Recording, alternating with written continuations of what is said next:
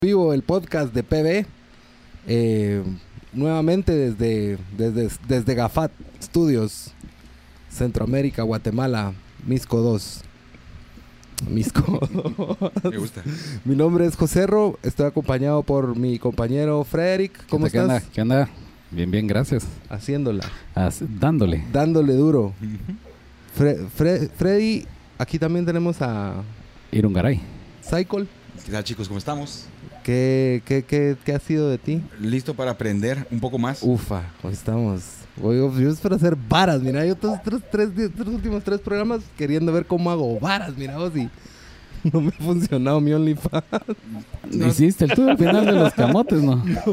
Ya no. No, sabes que, mira, pues hay, hay varias cosas, pero antes de, antes de que les cuente eso, también está con nosotros la inteligencia artificial Lady Jojo, Alias Vero 3000.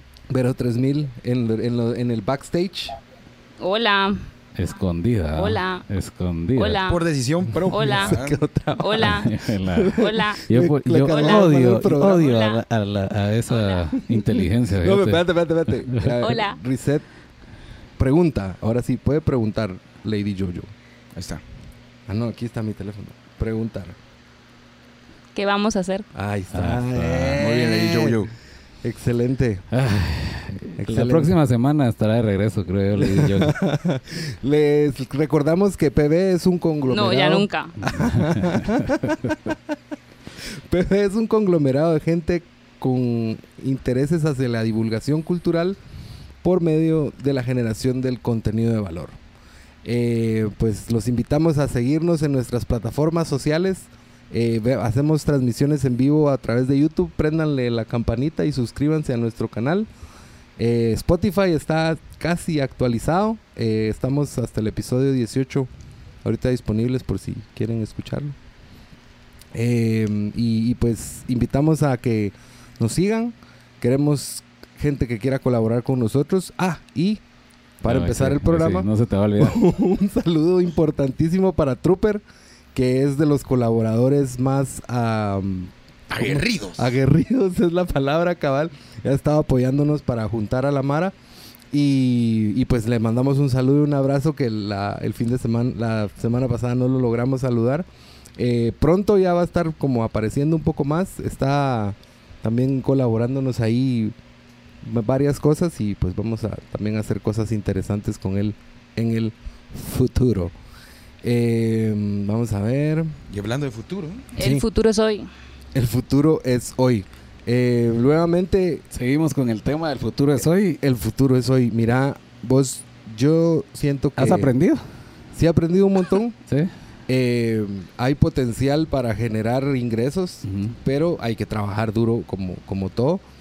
Y, y pues hoy esperemos que nos aclaren mejor porque nos hablaron varias cosas. Bueno, En los programas en los pasados. programas pasados eh, el, y hoy precisamente pues como bien dice el título vamos a estar hablando de criptomoneda hoy para discutir este tema tan importantísimo eh, tenemos con nosotros a tres invitados que, que, pues inf- influyen o inciden de alguna forma en este en este mundo de criptomoneda y pues que nos hablen un poco de qué va y pues qué se puede hacer y, todo eso, ¿verdad?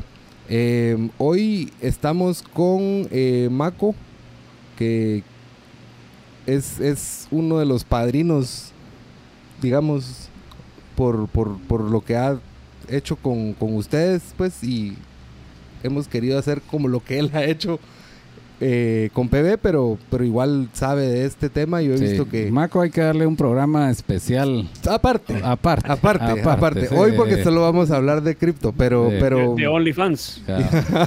El segundo programa de OnlyFans ya cuando todos tengamos nuestras Ah. páginas también para que venga.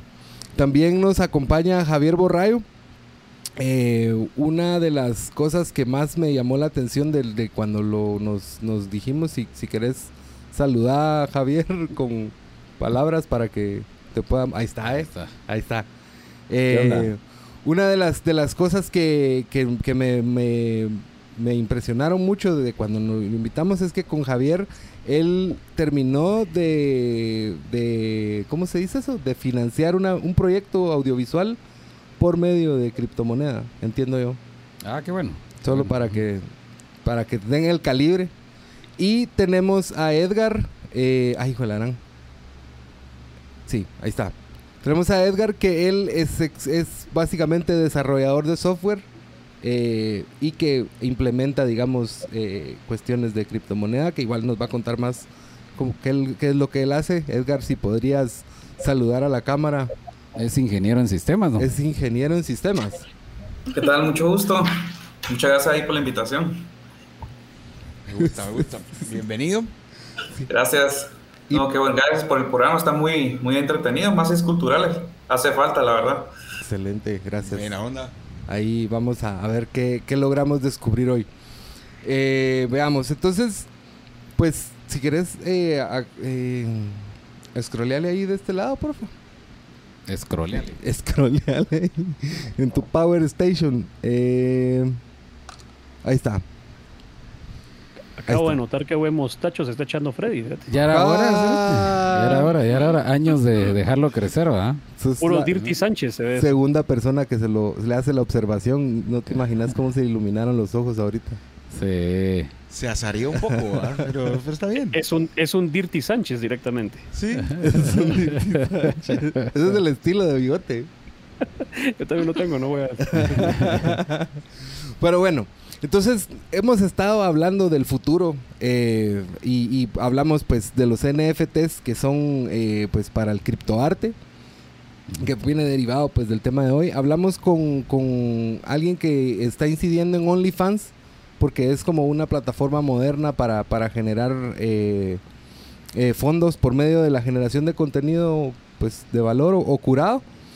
Y hoy pues vamos a hablar de la criptomoneda que a mi parecer, por lo que he entendido hasta hoy, es como el futuro de el nuevo dinero o algo así. Pero pues igual vamos a aprender más de eso. Entonces, eh, hoy eh, queríamos que nos contaran, queremos mejor dicho, que nos contaran. Ya no. eh, ya no, Ya, ya, no, vio. gracias. Ya vio que va a estar aburrido. Bueno, ahí llegamos entonces. Buena, buena. fade out. Eh, entonces, bueno, la pregunta la lanzo a los tres y a ver ahí a quién, quién se apunta porque es como, como una cuestión general, pero ¿cómo, cómo pudieran ustedes hablar respecto al origen del- de la criptomoneda? Y, y entiendo yo que el blockchain también tiene ahí mucho que ver que según lo- la primera vez que yo escuché eso... Quiero ir, quiero ir. No, te voy, a, te, voy a- te voy a explicar. La primera vez que yo escuché blockchain era porque yo estaba atendiendo a un cliente que tenía cuestiones de logística y de, de compras y de pujas y cosas así. Y ahí mencionaban blockchain, pero no, no, no, yo no le agarré la onda a ese rollo, va. pero, pero para que nos contaran más o menos cómo, cómo es esa cuestión de, cómo es esa cuestión del, cómo es esa cuestión del, del, del blockchain. Eh, y la criptomoneda, como el origen de, de- el- el- del- de los inicios de, de esta, de, la criptomoneda. Eso, eso es como lo que quisiera que, Arrancar. con lo que arrancáramos. ¿va? ¿Quién desea? ¿A libre o directo? No. Javier, ya que está ahí, que yo vi que estaba inquieto. no, no, no, pero es que estás en la cámara, entonces... Está bien atento, Javier. Creo que él quiere comenzar. Dale. No, en, en 2008 eh, se publica un, lo que se conoce como un white paper, que imagínatelo como un documento científico en el que vos describís qué es lo que, lo que, lo que estás haciendo, cuál es tu proyecto, qué estás ejecutando. Entonces, este seudónimo, que eso a mí me parece fascinante, eh, o sea, no sabemos quién es, no sabemos si es un grupo de personas y no se sabe, es un seudónimo, algo tipo Shakespeare. Y mm, publica el white paper de Bitcoin que te explica qué es. Y básicamente, a, a grandes rasgos, eh, es una base de datos que registra transacciones, pero esta base de datos es totalmente pública y accesible por cualquiera en cualquier momento.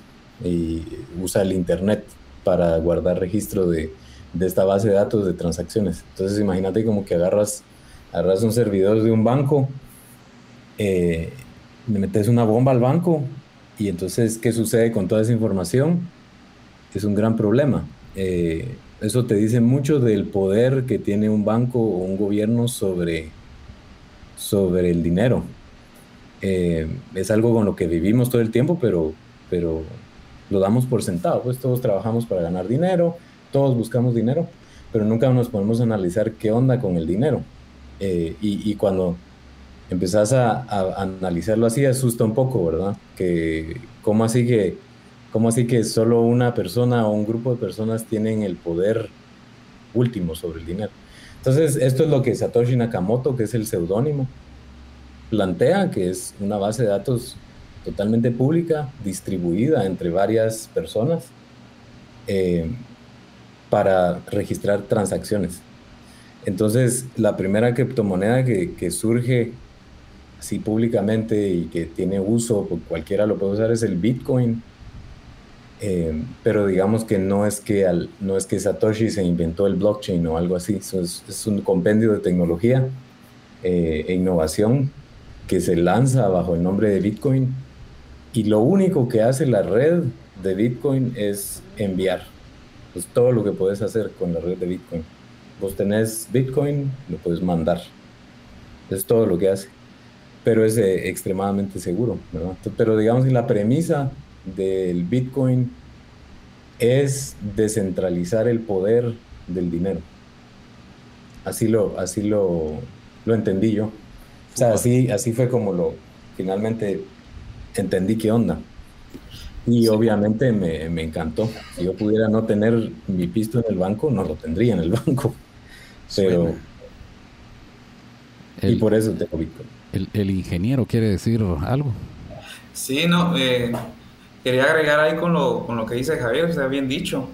Eh, más allá, fíjense que más allá del, de, lo, de la tecnología que está detrás del Bitcoin, no sé si se han dado cuenta, es el, el dinero cómo nos, eh, como, como dijo Javier, cómo varias élites lo han manejado, ¿verdad? Sabemos muy bien cómo Estados Unidos imprime mucho dinero o cualquier país puede imprimir papel moneda. Y si vamos a la historia mucho más atrás, cómo es que un pedazo de papel rige sobre nuestras vidas y cómo es que podemos comprar cosas con un pedazo de papel cuando antes intercambiábamos con trueque, después lo hicimos con oro y después para respaldar ese oro, ¿cómo lo hicimos? Lo almacenamos, nacieron, ahí nacieron los bancos. Los bancos dijeron, bueno, eh, te almaceno este oro y te doy un vale representa el oro que tenemos almacenado acá. Ok, perfecto. Entonces la gente comenzó a, emitir, eh, a, a, almacenar su, su oro o bienes y comenzaron a emitir esos títulos de valor. Pero vienen los, las personas eh, que siempre quieren, ahí sí que aprovecharse de la situación, comenzaron a emitir valores eh, sin respaldo alguno para hacer préstamos, para hacer muchas, muchos créditos, muchos créditos de inversión. Y ahí, está, y ahí ya nació el, prácticamente el papel moneda, ya con la imprenta, ya con, con, cuestiones modernas, con la tarjeta de crédito y, y así, sin fin, ¿verdad? ahí puedo, me puedo detallar un montón de cosas. Entonces, ¿qué es lo que hoy? El Bitcoin, más allá de, aparte de la tecnología, como mencionó Javier, cómo funciona, este, viene el Bitcoin y ustedes sabían que pues solo tiene, solo hay 21 millones de Bitcoins únicamente. Mientras Estados Unidos, mientras la imprenta de Guatemala, mientras cualquier país del mundo puede imprimir lo que se le antoje, lo que quieran. ¿Qué es lo que pasa cuando se imprime lo que cada quien quiere? pues se devalúa la moneda, como el caso de Venezuela, ¿verdad?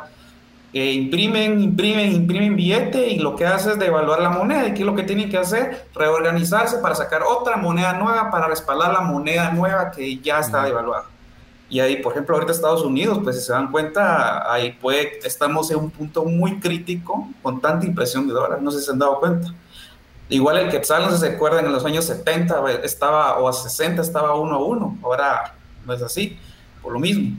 Cuando hay un descontrol de los gobiernos imprimiendo como se les antoje la, eh, la moneda, comienza a devaluarse. Entonces el Bitcoin nos vino a, fue pensado para ese tipo de cosas también, donde el valor que resguardamos digitalmente y validado bajo la red blockchain, que ahí se lo voy a dejar a cualquiera para que lo, explique cómo funciona el blockchain, viene y hay una limitante. ¿Qué pasa cuando el recurso es limitado? Entonces, eso no se devalúa, porque ya no hay quien imprima lo que se le antoje o emita moneda que quiera, ¿verdad? Porque solo es único. Tú posees tu Bitcoin y ese es el, ese es el Bitcoin nada más que va a existir, ya no va a haber más. 21 millones se van a hacer y ya no hay más. Pura ley de la oferta la, oferta y la demanda de una manera, pero bastante natural. Sí, una, una de las cosas que estoy escuchando es que eh, es como, al final de cuentas, es que la gente se ponga de acuerdo en qué es lo que quiere. o sea, si, si le dan el valor a, la, a, la, criptomoneda o al Bitcoin, que es como el, el, más antiguo, eso es lo que le da el valor a la, a la criptomoneda. O hay algo atrás de, de, la, de, la, de ese como contrato eh, digital. Ajá, ¿cómo, cómo sería eso?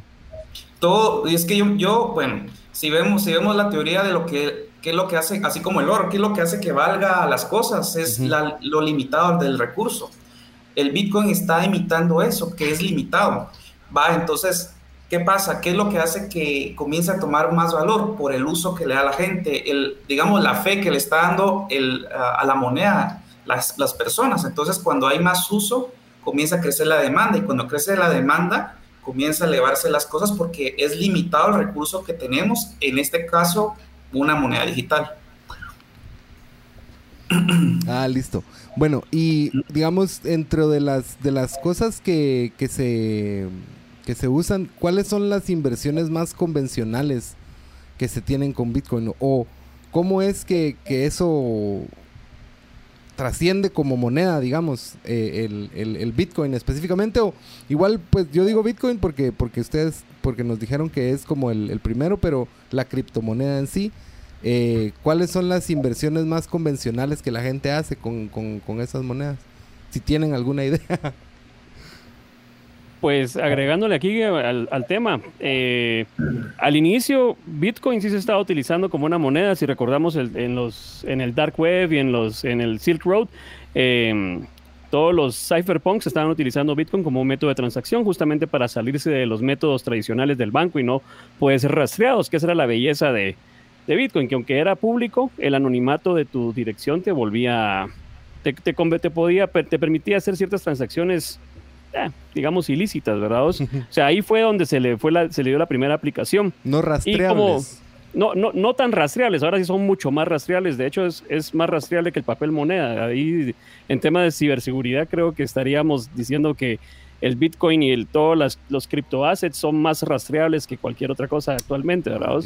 Eh, pero eh, agregándole también a, las, al, a, lo que mencionaban aquí los compañeros, eh, también la fe que le tienen las personas a un activo, ya sea papel moneda, oro, eh, cacao o en este caso los criptoassets, son lo que le, da, le terminan de dar el valor, aparte de, la, de la, forma de utilizarse.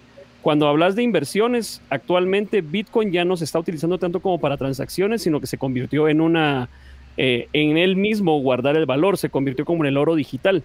Entonces las personas están invirtiendo en Bitcoin como para duplicar su, su capital, que a través de la moneda normal se está devaluando año con año, eh, casi a un promedio del 7% anual más o menos.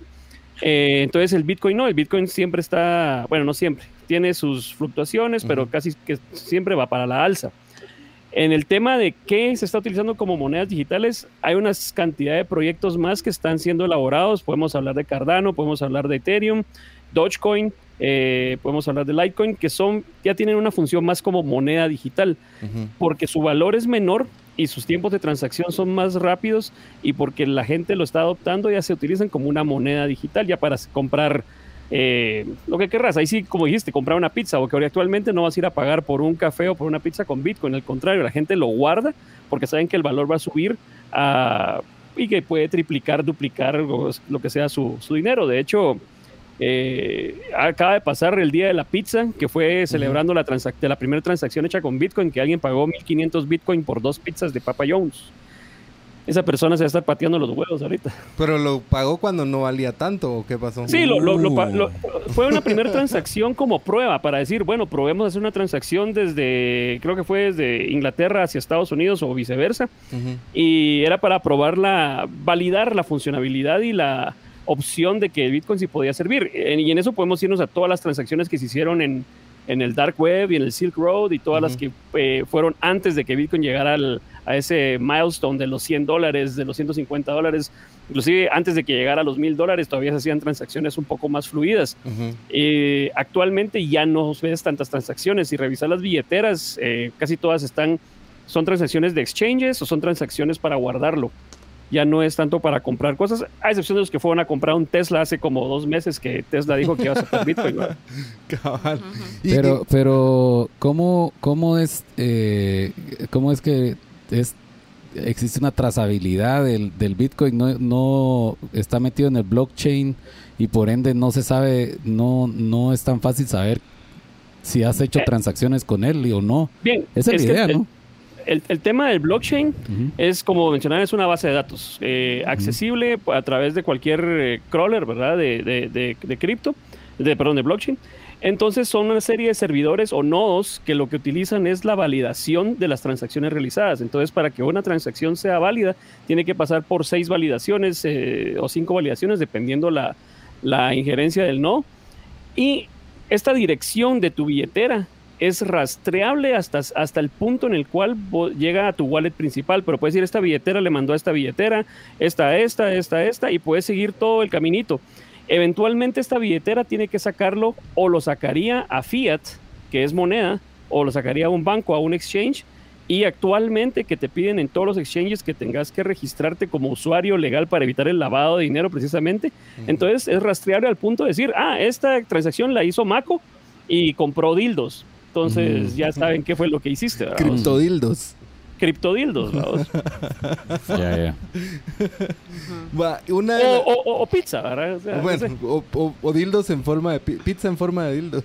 Dice eh, la inteligencia artificial. Tenemos saludos en YouTube. Ufa. Suárez nos está mandando saludos y espera que hoy sí estemos los cuatro.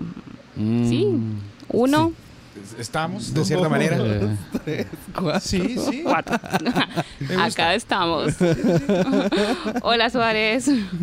También dicen que bigotón del Freddy. Eso. Mi récord. Creo que Mac. va a ser un, un nuevo personaje. Ese fui yo, ese fui yo. No tenía nada que hacer. El bigote. Ah, lo estábamos aburriendo. Eso era en, en el interim del, del programa. Son las personalidades Suárez múltiples, está- la disquera y el invi- invitado. Entendemos las personalidades múltiples.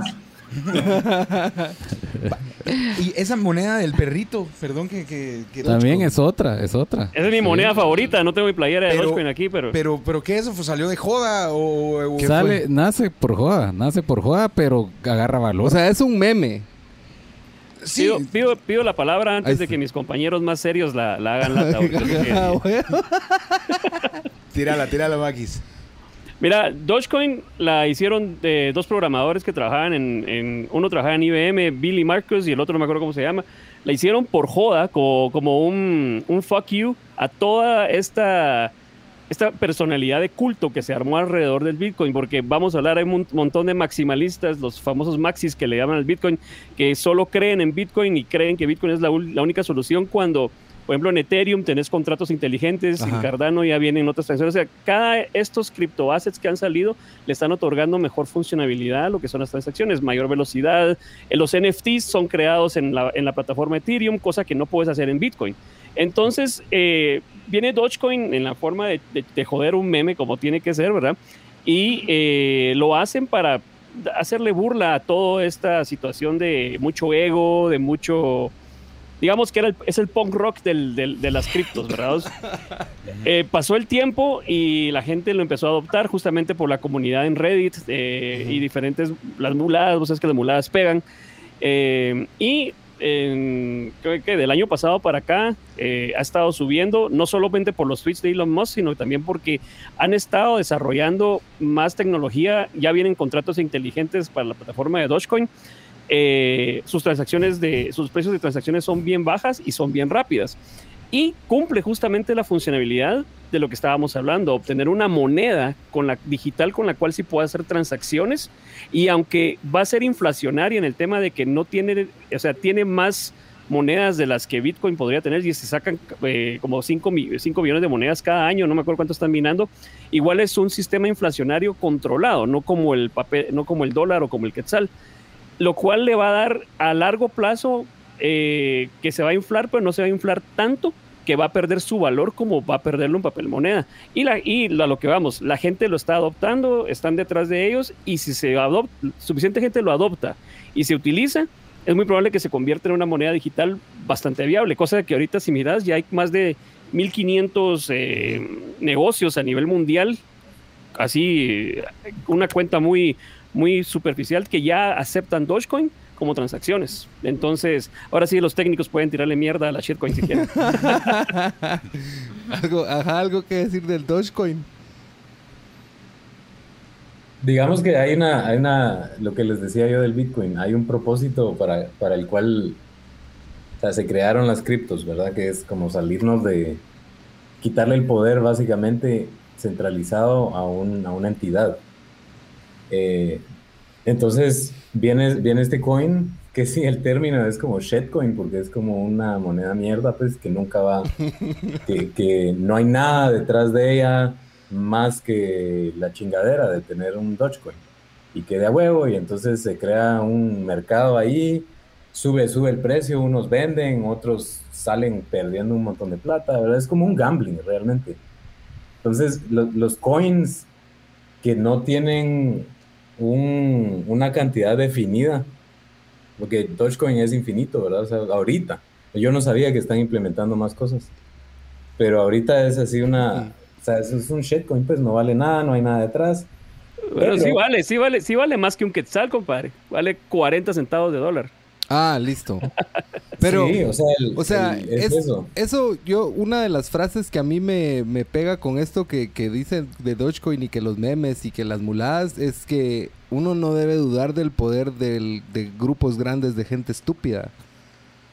O sea, si la gente se pone de acuerdo, y si suficiente gente se pone de acuerdo, aunque sea una mulá, puede ser algo de valor. O sea, va a tomar muchas cosas y, al final, también como dice Mako, es un fuck you a, igual a esa organización elitista en general. Seguro en la, en la criptomoneda ha de pasar bastante, pues, o sea, eh, o ha de pasar seguido, va. ¿Qué es lo que me lleva a la siguiente pregunta? Digamos, si yo quisiera comprar eh, criptomoneda, qué requisito debo cumplir, sea cual sea. O sea, sabemos que el Ethereum es para el, para el criptoarte, que fue lo que nos hablaron la vez pasada. Sí. Pero, pero igual, o sea, si yo quiero eh, Carmon, hablaste una Maco, o no sé si... Cardano, Cardano. Cardano.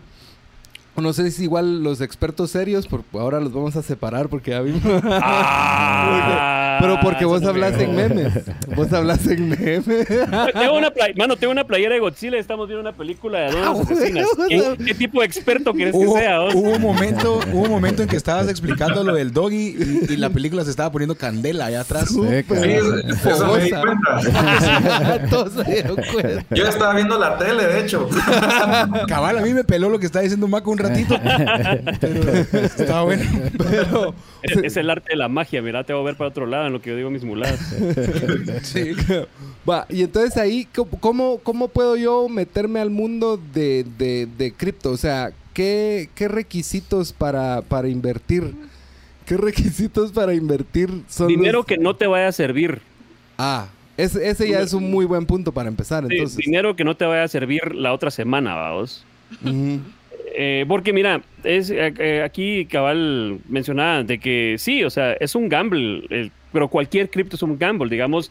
Si vos, las, si vos entraste en Bitcoin cuando estaba a 58 mil y metiste toda tu inversión ahí, te hubieras cagado la, otra, la semana pasada cuando bajó a 35, de hecho bajó a, 30, a 29 mil dólares. O sea, todas las criptos son un gamble porque no está garantizado al 100% la, la adopción que podríamos decir que ha tenido el papel moneda. Y, estamos, y de hecho se está trabajando en eso, en que tenga mayor adopción por más personas, con este tipo de programas y que estemos hablando y, y que estemos cada vez que vayamos a algún lugar hablemos de cripto y no nos quieran poner atención, vamos. Porque en cuanto más personas lo utilicen y lo conozcan, entonces se va a volver más, eh, más seguro. Eh, en cuanto más proyectos adopten, eh, en el, como decías, el caso de Ethereum, no solamente por el arte, Ethereum también trabaja muchos aspectos de transacciones inteligentes, eh, más en, en- en otros países que vos venís y vas a conectar la luz de tu casa, entonces con un contrato inteligente hiciste el pago y la luz ya queda conectada, no tienes que esperar a que lleguen a ponerte el poste de luz. Mm. Habilitación de servicios, etcétera. Entonces, eh, lo primero, que tengas plata que querrás invertir y no te dé pena. Eh, no, te, no te hueves porque, porque baja, o sea, no lo perdés a menos que vendas la cripto. Digamos, si vos compraste a cierto precio y esa cripto baja de precio, vos no has perdido mientras mantengas tus monedas. El día que vos vendes tus monedas es donde obtenés tu- tu- o tu ganancia o tu pérdida. ¿vaos? Entonces, de las primeras leyes del trading, no vendas cuando está bajo y no compres cuando está alto. ¿vaos? Mm. No, esa, es- esa es la regla normal, digamos. Eh, Sí, yo estuve y- cabal leyendo, es- está en la, en la, en la, el- llegó ahorita al punto más bajo el Bitcoin de hace años. Eh, ¿Estoy en lo eh, cierto el, no? El año, el año pasado estuvo a 3 mil dólares antes de que empezara la. eh, de que tuviera su boom, su bull run nuevo.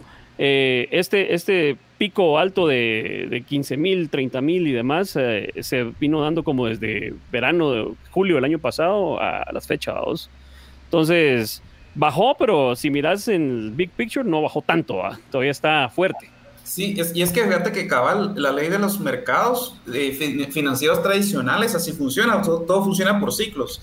Este, mm, o sea, digamos por ejemplo con acciones o índices o materia o materias y metales, vas, eh, haces una inversión inicial, eh, hace dos años ves que va subiendo, siempre llega a un punto más bajo y vuelve a repetir ese ciclo alcanzando el valor más, un valor más alto del que estuvo anteriormente. Por supuesto, dependiendo qué proyecto, si hay un proyecto totalmente abandonado, nunca va a subir, ¿verdad? Pero eh, la mayoría de, de veces cuando hay un proyecto, ya sea en acciones, metales, materia prima, usualmente los precios se comportan por ciclos. Tiende a subir un punto más alto y tiende a llegar un punto más bajo y vuelve a repetir el ciclo. Y el problema con las cuando hay eh, las personas pierden dinero es cuando ya no, no saben esperar. Y lo mismo puede pasar con el Bitcoin y, y cualquier criptomoneda que quieran invertir, ¿verdad? Mucha, viene y mucha gente se asusta porque aquí todo es especulativo, el mercado es muy emocional, así, se, así funciona esto. Totalmente Entonces, psicológico. Uy, es psicológico. Viene Elon Musk, se le ocurre poner un tweet, ah, eh, me enamoré del Bitcoin y después eh, ya sí, no pero me no. gusta el Bitcoin porque, no sé, ¿verdad? Cualquier cosa que se puede, pues una manipulación psicológica. Salió ¿verdad? en Saturday Night Live y hizo, hizo estragos, así por decir que era un hustle o no sé qué. No, pero eso fue con Dogecoin, vos. Ajá, Y, ajá. y de hecho no, y de hecho no fue por eso. De hecho, lo- lo- la noticia que no hablaron es de que Barry Silver, que es el propietario de Coin, de, no, bueno, no creo cuál, cuál es la empresa que él tiene, dijo, y de hecho hizo un tweet, que ese día iba a ser short de Dogecoin, que eso quiere decir de que iba, al llegar a su punto máximo, todos sus asociados iban a empezar a vender Dogecoin a lo loco para tirar el precio para abajo, y de hecho eso fue lo que hizo. Y la, re- y la, la, la, la respuesta de Elon Musk a esa actitud, porque a Elon Musk le gusta Dogecoin por, porque pues, es un imbécil igual que todos nosotros, eh, fue hacer el mismo tipo de short y mandar a volar a Bitcoin de Tesla. O sea, eh, hay- básicamente son billonarios dándose reta entre billonarios y nosotros somos los que pagamos el precio porque nosotros no somos comparados a esas ballenas, vamos. Entonces, hay un montón de drama de entre billonarios que... Vos, vos me entendés, ¿verdad, Freddy? Freddy. Sí, ahí vamos. Entre billonarios. Entre billonarios. Tenemos un par de comentarios más en YouTube. A Dale. José Daniel Molina Arocha dice, Oh, Danny Boy. "Psh, qué alta terna. Saludos a los PBs y a Gwen McKinley. Al buen McKinley. Me imagino Hola, a, a Maquito, Boy. ajá. Ok. Acuérdate las patillas, Matinley. Y luego George eh, Coyoy. Uh, Georgie Boy. Georgie Boy. Georgie Boy. Torito McLean. Saludos, qué buen tema, dice. Ahí estamos, ahí estamos. Mi Georgie. Dinosaurio Records dice solo firmas. Muy bien, muy bien. Y Suárez comparte con José Ro el que era hacer varas y pregunta. ¿En qué criptomoneda? ¿De qué estamos Con hablando? razón no quería salir hoy. Bola, está no sé decir la palabra. ¿En qué criptomoneda aconsejarían hacer una inversión en este momento? Yo busco una moneda que me permita hacer transacciones y siento que el Bitcoin no es la mejor, pero no estoy seguro. Uh. Uh, ¿qué ¿Y con los- cuánto? Porque yo estaba pensando, ¿será que puedo comprar 50 pesos de Bitcoin? Sí, puedes. Sí, pues eso lo que es punto cero, cero, cero. Sí, pues, pero yo creo que te lo mata la comisión. Bueno, cuando está caro el Bitcoin, ¿verdad? Ya. Yo, creo, yo creo que, que son como dos 500 satoshis más o menos. Sí, por ahí. Bueno, Entonces ahí, a veces hay que tener, eso hay que, hay que tener cuidado un poco de las comisiones, eh, porque sí hay una, un cobro por transferencia y dependiendo, por supuesto, la billetera que vamos a utilizar, ese tema hay que tocarlo y el, o el exchange, ¿verdad? El exchange más que nada. Ajá. Eh, cold storage y hot storage, hay que hablar de eso también. ¿Qué es eso? Let's go. Sí, ah, porque, bueno. Mira, mira, mira, pues, pues, dos cosas para, para que vayamos en orden. Uno es eso de la, bueno, ¿cuál, cuál recomiendan ustedes de, para, para esas eh, transacciones que dijo Gilberto? Eh, ¿Cuánto es el mínimo o el, o cómo, cuánto es el mínimo en donde se puede decir, bueno, compré Bitcoin y la comisión no me hizo Gaber? Y cabal, ¿cómo hacer eso para transferirlo a monedas normales o corrientes no- o papel, como papel moneda que están diciendo ustedes? Fiat.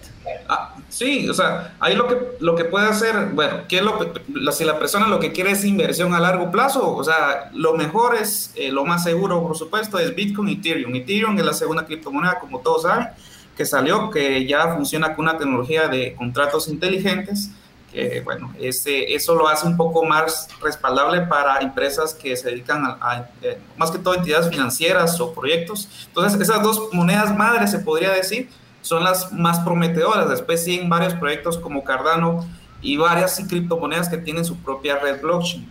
Ahora, si lo que quieres solo es para transferencias, es- se puede hacer con un stablecoin que se llaman esas monedas que no cambian de valor.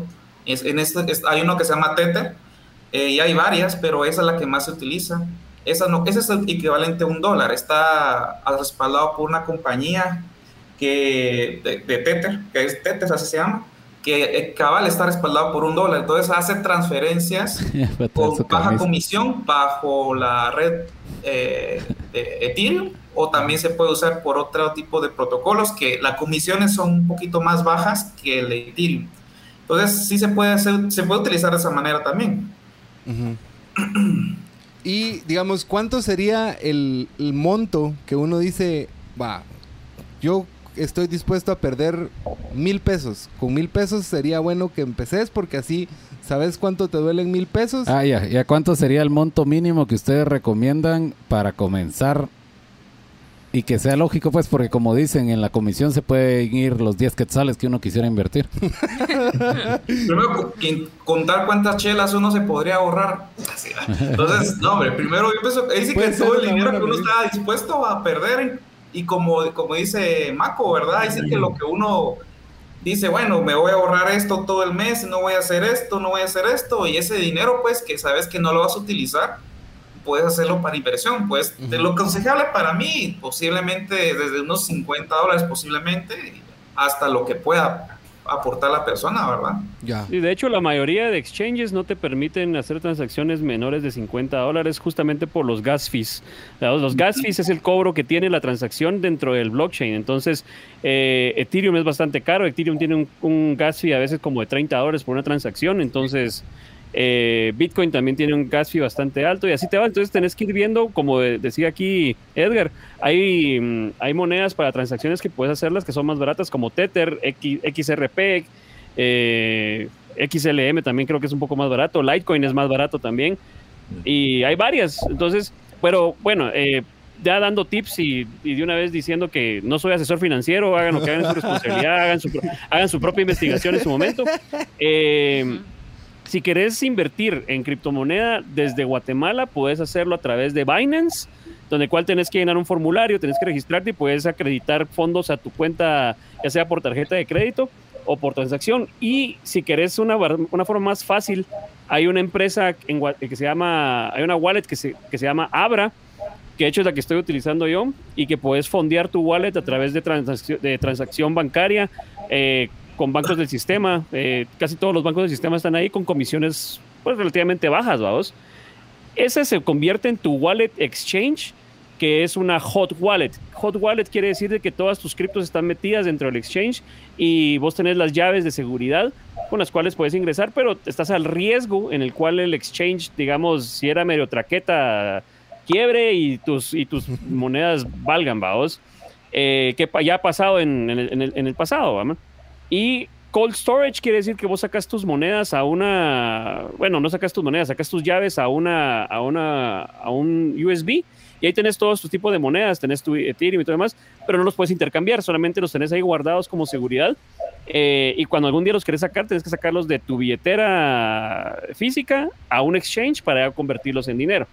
O sea, es una movida ahí larga y tendida. Hace ah, años sí, solo hay que tener cuidado, por ejemplo, como, como Abra y otras empresas eh, no, no, no, te dan las llaves privadas, o sea, ahí solo dependes de la empresa que te dé tus, tus criptomonedas. En el caso de Abra, no, él no te da tus llaves privadas. Eh, si quieres tus llaves privadas y te quieres más seguridad todavía, entonces utilizas una, una wallet, por ejemplo, eh, Trust Wallet, ¿verdad? Que ahí sí tenés tus llaves privadas de todas tus criptomonedas, las puedes copiar incluso hasta en un papel con tus palabras clave, las guardas en una caja segura, aunque se desaparezca la, cualquier empresa, pues vas a tener tus criptomonedas y las puedes restaurar cuando quieras. Eso es lo que sí hay, hay que mencionarlo, porque los exchange, así como ahora, no tenés tus llaves privadas, no sos dueño de tus criptomonedas. Ellos solamente confías en que ellos los tengan, ¿verdad? El mismo caso de Binance, mismo caso de. El mismo caso de Binance, exactamente. ¿Cuál es la otra? Coinbase, todas estas. Eh, Robinhood, que es la peor de todas, pero igual. O sea, si vos quieres estar comprando, tenés que obligatoriamente pasar por el diablo del exchange, vamos. Ya. Sí. Yo hace como unos tres años más o menos vi un cajero de Bitcoin. Entonces ahí que uno llevaba su USB y. y ¿Dónde, lo viste vos? ¿Aquí en Guate? Eh, no, en Chicago. Ah, bueno, en Chicago sí, porque si lo viste aquí en Guate era estafa. No. hubo, uno en Antigua que no era estafa y estaba ah. bueno, pero el chavo eh, yo creo que se metió a mucho rollo y no, no le fue muy bien. Duró como dos meses, pero era bien de huevo porque llegabas con tu teléfono y tenías tu wallet y entonces ahí en el, en el en el ATM te salía un código QR, vamos, donde mandabas el Bitcoin y te hacía la conversión y te sacaba tu, tu ficha. Hola. ¿Qué ¿Saben, qué, ¿Saben, qué, les recomiendo? No sé si han usado Celsius eh, o Maco. Ese, es mm. muy, ese, es muy bueno porque Celsius ganas intereses por mantener tus, tu, tu Bitcoin, Ethereum o las criptomonedas que tengan listados ellos.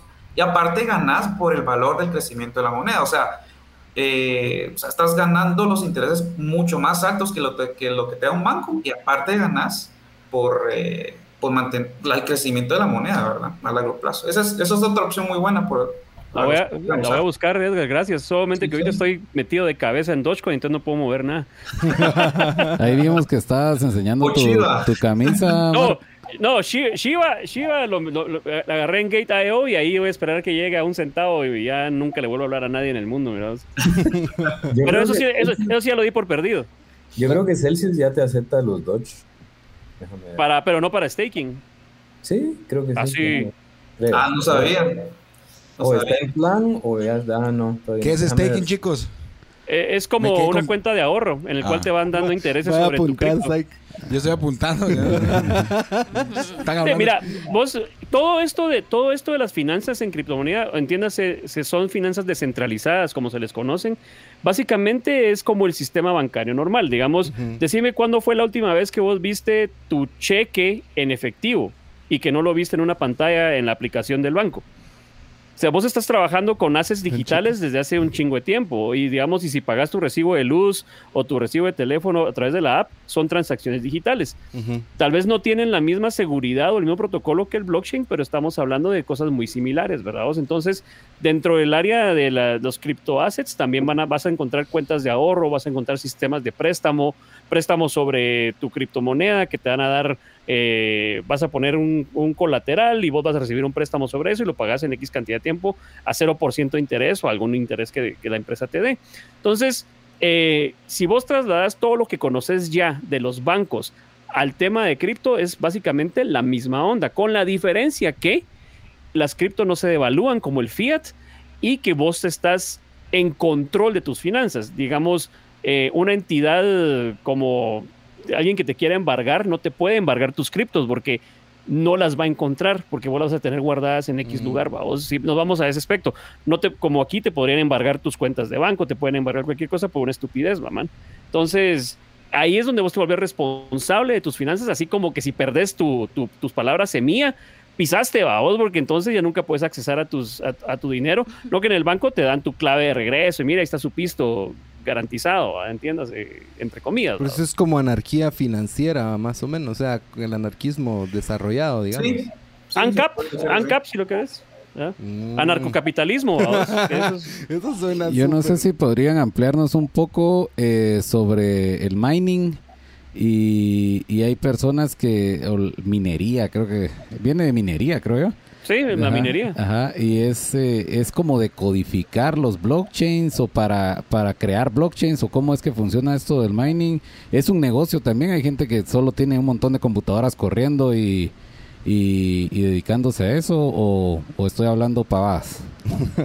No, es que ahí lo que el, no se tocó mucho el tema bien el funcionamiento de la blockchain. Ahí entra ya el tema de la tecnología blockchain. No, podemos eh, dividir las dos cosas, el Bitcoin y la blockchain. El Bitcoin es la moneda digital y por dónde se mueve? Por la red blockchain. Ok, ¿y quién hace, quién hace funcionar la red blockchain? Por un poder de cómputo. Ok, ¿y, esa, ese poder de cómputo quién lo, quién lo hace? ¿Hay unos servidores allá por Google? Ok, no, no. Pues ahí están los mineros. Los mineros, cualquier persona puede ser minería. De hecho, yo tengo esta computadora laptop, hoy no lo estoy usando, con una tarjeta de video muy potente que le puedo hacer minería con una aplicación que me bajo y ya estoy aportando a la red blockchain para a nivel transaccional, ¿verdad? Entonces cualquier persona puede ser un minero.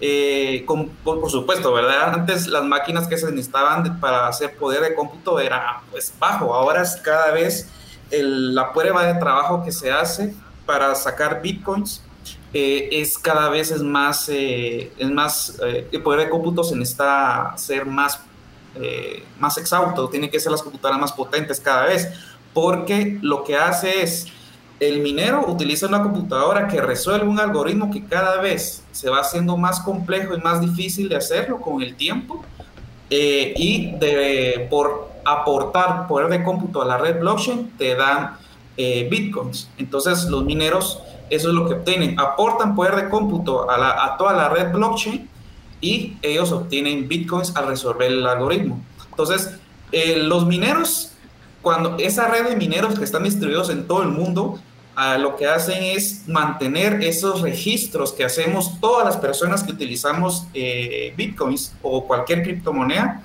para eh, poder hacer esas transacciones. ¿Verdad? Prácticamente, y así a grandes rasgos, sin tanto tecnicismo, eso es lo que hacen los mineros. Aporta el poder de cómputo a toda la red. Y eso es lo que decía también Maco, que es donde hay un mínimo de gasto porque hay que pagarle a todos esos mineros que están trabajando. Así es, eh, tenés, el, tenés el gasto actualmente ya sea por consenso o por, eh, ¿cómo es? Prueba de trabajo, consenso y la otra que van a sacar ahorita es... Eh, prueba de cuánto tenés en, la cripto que vas a poner. Entonces eso va, a cambiar los valores de los gas fees, que es lo que Ethereum va a sacar en, bueno, esperemos que Ethereum 2.0 salga el otro año, vamos, porque este año creo que ya no sale. Eh, en el cual van a decir a los mineros que en vez de probar su trabajo, tienen, tienen que poner cierta cantidad de Ethereum para decir, tenemos esta cantidad y por eso validamos los, los, los bloques, ¿verdad? Pero ah. cada, cada criptoasset tiene su. Eso, eso, eso que decís, Maco, es en relación como. Creo que todo esto funciona con eso de proof of work, ¿va? Ah, y, ah, es proof of work. y, y yo oí que mencionaba, la vez pasada estábamos hablando y que estaba el oso y Emma, y hablábamos sobre eh, que existe proof of, of space. Proof of Stake. Stake. es lo que te decía, ah, donde vos tenés, vos, como empresa minera vas a poner cierta cantidad de, de Ethereum en este caso y vas a decir este, que son, creo cuántos Ethereum eran, eran como 30 mil Ethereum más o menos lo que, lo que estaban pidiendo. Una cantidad así, eh, una cantidad así bien exuberante. Ajá, y eso te volvía ya un eh, en el consenso de los, de los nodos, uno de los nodos que va a autorizar las transacciones. ¿verdad? Entonces ya no va a ser tanto la, la prueba de trabajo, porque la prueba de trabajo es muy exhaustiva en el consumo de energía, en el, la cantidad de, proces- de procesamiento que tiene que darse, y por eso es que se vuelve tan caro el, el proceso, vamos. Sí, pues. Ah, Digo que digamos, si vos querés hacer un rig, un buen rig, vamos, necesitas eh, unas buenas tarjetas de video, eh, los GPUs tienen que ser muy potentes, ponerlas en serie y que estén echando punta 24 horas, entonces tu gasto de energía eléctrica va a ser superior al que si tuvieras solamente una, una compu echando punta normal, vamos. Eso si quieres volver rentable tu, mine- tu minería, ahora sí lo que hacer como experimento, dale con una sencilla. Elon Musk también hizo comentarios respecto a eso, que dice que la minería de Bitcoin se está vol- volviendo demasiado demandante de energía Recurso. eléctrica y que los como que los centros de minería están cerca de comunidades, no sé cómo era la madre, pero era energía eléctrica que solo se usaba generada por quemar carbón y no no hidroeléctrica o cualquier otra energía más limpia, digamos. Yo les Es voy a decir. Puedo- voy, a opinar una cosa aquí. Elon Musk, yo no creo que él estaba ignorante de eso y, y no sabía que de repente eh, las- los mineros utilizan tanta energía. No, o sea, Elon Musk ya, ya había estudiado, o sea, es una persona, eh, es un Estaba genio, pues, él ya sabía de todo eso, estaba informado de todo eso. O sea, aquí hay un trasfondo mucho más alto que solo esa información, eh, pues como estábamos hablando antes, eh, hay una, él sabe el poder que tiene en la, en la manipulación del mercado y esas cosas se hacen, puede, él puede decir ese mensaje después ya de haber vendido sus bitcoins, ¿verdad? Y comprar cuando ya esté barato. Entonces, hay, o incluso él, pues es un proveedor de energía limpia o o un promotor de energías eh, renovables. Qué raro que ahora hace un consenso con los mineros después de, digo, de, de decir eso, sabiendo que él es un proveedor de energías renovables. Entonces, hay que estudiar la cosa porque hay más allá de, de solamente lo que dijo Elon Musk, ¿verdad? Hay que saber sus propósitos.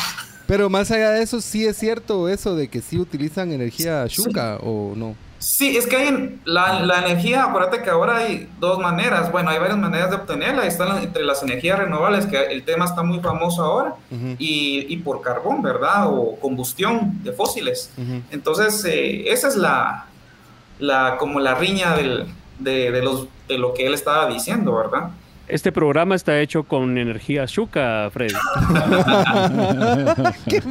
No O sea, tenemos- que no- A mí, a- a mí que nadie me venga con la casaca de energía renovable y verde, porque todos, todos nuestros dispositivos, la compu, todo lo que estamos viendo acá está hecho con, con alguna comunidad que Osmio. valió verga porque le quitaron, perdón, eh, porque le quitaron su río, le quitaron sus recursos. Entonces, sí, el argumento de energía renovable es importante, pero también, o sea, como dice, como dice Edgar, o sea, Elon Musk no con pajas porque sus baterías de litio vienen de, de- de minería no controlada al 100%, y él lo que hace es vender bonos de, de verdes a otros países como China como en- o en Europa que les compran esos bonos para bajar su carbon footprint, ¿vamos? que es otro negocio, mamá. Giga, Giga Berlín está- van a abrir ahorita o no sé qué. Para hacer baterías. Sí, cabal. Elon Musk Tesla- es Tesla el falso que- profeta. Dice Tesla Rodrigo Aguilar en YouTube. Que ya no podías comprar Tesla con Bitcoin, pero no vendió su Bitcoin. Eso es No, lo no vendió mí- su cabal, no lo vendió. O sea, si Ah. pensás eso, o sea, le- hay que leer entre líneas, ¿va? Porque De hecho, vendieron 10% de su Bitcoin. Eso sí lo declaró, que vendió un 10% del Bitcoin para comprobar si era rentable o era, no sé qué tenían que comprobar ahí. Pero no... Pero habían comprado mil millones de Bitcoin, o no sé, o unos mil millones de dólares en Bitcoin, o no sé qué. Sí, y él to- y todavía tiene el 90% de eso, solo vendió un 10% de lo que la empresa tenía. Obviamente, pues está haciendo más pisto en Bitcoin que lo que está haciendo con sus carritos esos, vamos. Dice Susan Frank, ese Elon Musk quiere comprar más Bitcoin barato. Que coma caquita Elon. Los- Eso es lo que les Susan. decía. O sea, él, él sabe el poder que tiene. Él sabe muy bien la cómo mover masas, ¿verdad? Yo creo que no lo sabe, yo creo que es el Asperger el que le está chingando la chola, fíjate todos. ¿verdad? Sí, Sí, tomen sus medicamentos. Asperger. tiene Asperger, es cierto, tiene Asperger. Va, yo quisiera que nos ¿O contaran... cómo se dice, pues? No, Asperger. no, no, Aspergers. no, eh, Ahora, Perdón. si yo tuviera una... Ah, yo tengo medio Bitcoin, o tal vez medio Bitcoin es demasiado, pero tengo una cantidad de Bitcoin. Ah, pero yo quiero mi dinero porque necesito pagarle al banco que no me va a aceptar Bitcoin para pagarle.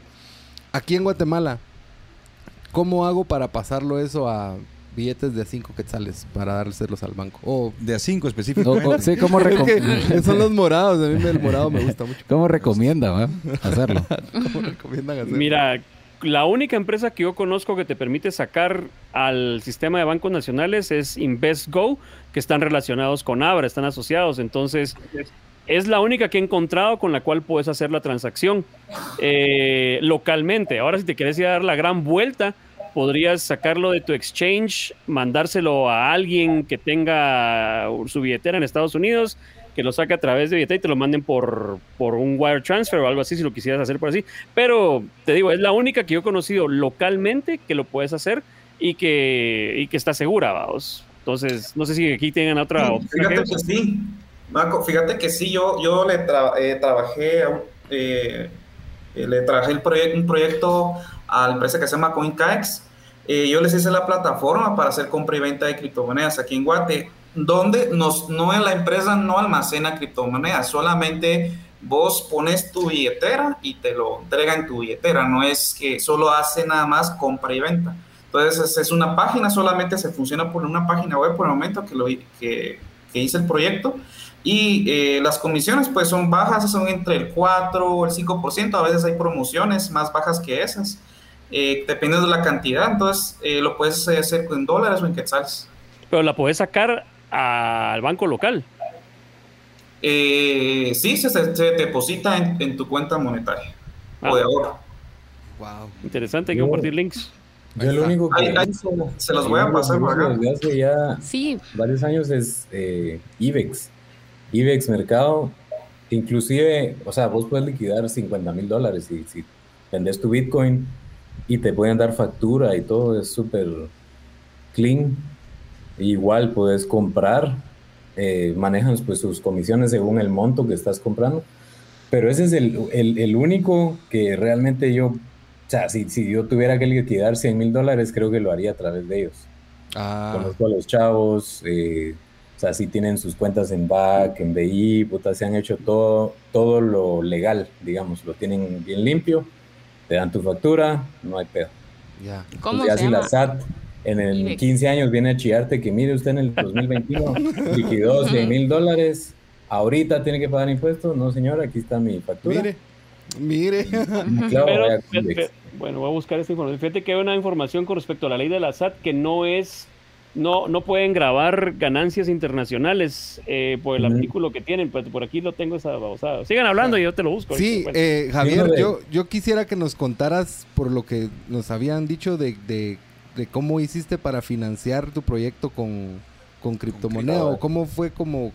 ¿Qué pasó? ¿Qué pasó? Sí, de hecho, que de nos hecho, va un poco, ligado, va un poco ligado a lo que al- de donde veníamos, porque eh, yo tenía 80 mil dólares para hacer la película en Ethereum. Eso fue en el 2018. Entonces, eh, de la manera que lo empecé a hacer, porque en ese entonces no existía IBEX, no había nada, tenías que vendérselo a la mala, no habían ni stablecoins. Entonces, eh, pues era venderle a la mala, va, mira, te vendo un Ethereum, te vendo un Ethereum y así. Pero hubo alguien que me compró como 35 mil dólares o algo así, no me acuerdo, eh, que estaba en Nueva York. Entonces esta persona yo le mandé el Ethereum y me mandó dólares directo a mi cuenta en dólares. Entonces justo lo que dice Mako, como hay una, no te regulan el impuesto de dólares entrantes al país, entró básicamente como una donación, digamos, a mi productora. Que técnicamente sí lo claro, es. ¿no? O sea, por como lo ves, yo, o por como lo estás describiendo, vos estás vendiendo como numeritos de inversión o algo Sí, en vez de hacer una fiesta y vender chelas, vendí Pero ese Ethereum ahorita es aplicable, o sea, ellos podrían invertirlo en NFTs o X o, o no. ¿Cómo así? O sea, el Ethereum que vos le vendiste a la Mara, ese Ethereum lo podrían usar para hacer transacciones de NFTs o no. De cualquier tipo, sí. Lo que quieran. Es que no es solo para Ethereum, no solo. No, pues, pero y porque como esa era la aplicación que, que sabíamos de Ethereum. Un, eh, un- un yate con guaro, chicos y chicas. te, voy, te voy a leer la, la ley, la ley de de- emitida por la SAT, el artículo número 3, ámbito de aplicación. Dicen que quedan afectadas, quedan afectas al impuesto las rentas obtenidas en todo el territorio nacional, definido este conforme a lo establecido en la Constitución Política de la República de Guatemala. O sea que las, la- el grabado de impuestos solamente en las, tus, tus ingresos recibidos localmente. El artículo 4 dice rentas de fuente eh, rentas de fuente guatemalteca. Son rentas de fuente guatemalteca independientemente que estén grabadas o exentas bajo cualquier categoría de renta las siguientes. Rentas de actividad lucrativa, rentas del trabajo, rentas de capital y ganancias de capital, pero solamente en la región de Guatemala. Si vos ganas eh, intereses por algo hecho en el extranjero, no te lo pueden grabar. Solamente entra al banco y bienvenido sea. Solo te van a preguntar, mire, ¿no es por vender coca? No.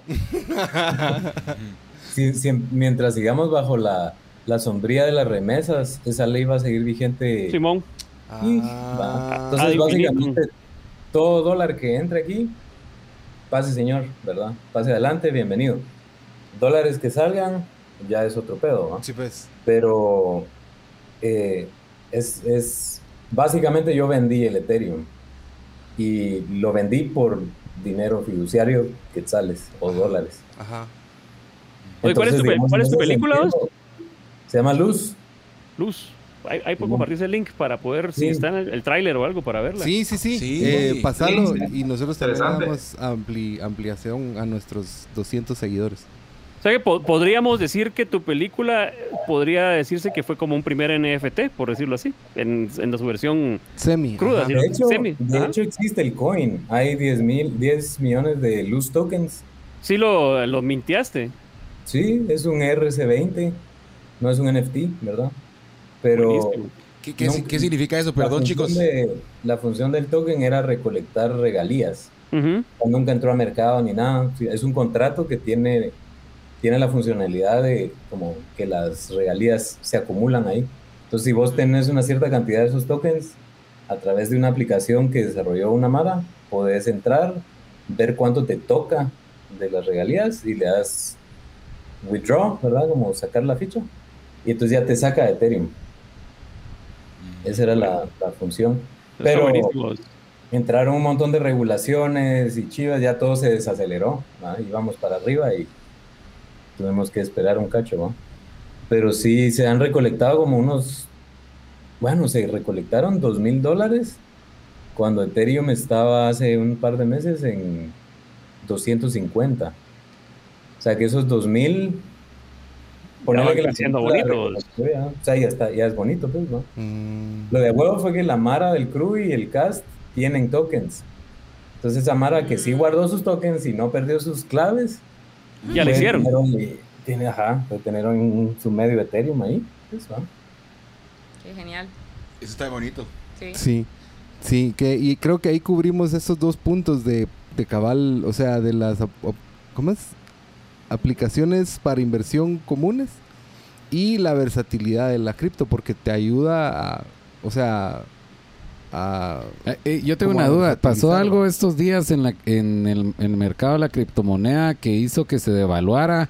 Eh, oí algo de, de, de algunos gobiernos que estaban pidiendo ciertos requisitos, no sé si es, es en Asia o en dónde, y eso hizo que se devaluara la moneda o por qué se dio estos bajones en estos días. Más que China, todo hablando que de Bitcoin, ¿no? Creo que China empezó a decir que estaba baneando BTC.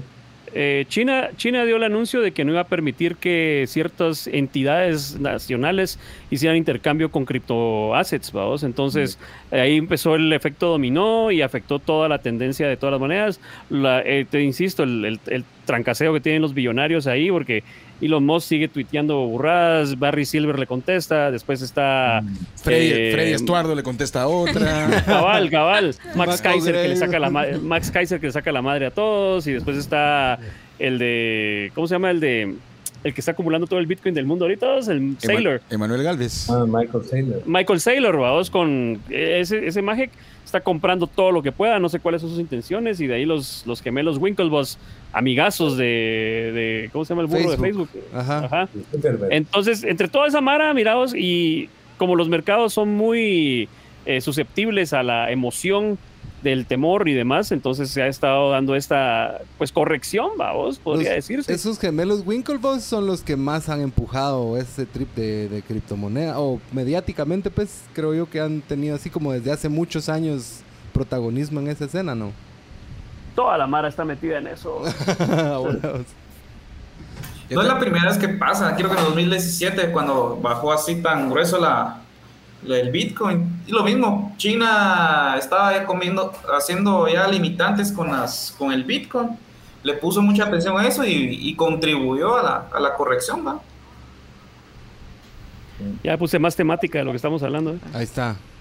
Eso era lo que quería ver yo. Cómo, cómo Ay. empujaban las inversiones y esas cosas. Mira vos, el trading es una cosa que te quita la vida, te quita el tiempo y no se lo recomiendo a nadie que quiera ser feliz. eh, Pero te da dinero. no, ¿O, o no? o te quita. Mi- Mira, o sea, hay dos formas. Puedes hacer eh, un trading a largo plazo, puedes hacer day trading, que ese es un dolor de huevos, o puedes sencillamente comprar una, una moneda de un proyecto que te gusta y aguantarlo y esperarlo como un ahorro a que crezca. Y por lo general, si son buenos proyectos, van a crecer, ¿verdad? vos? Entonces, yo honestamente, a menos de que tengas mucho tiempo para estudiar, no le recomiendo el day trading a nadie que solo quiere No. ver de hacer pisto, porque es, es, es, es estresante. vos.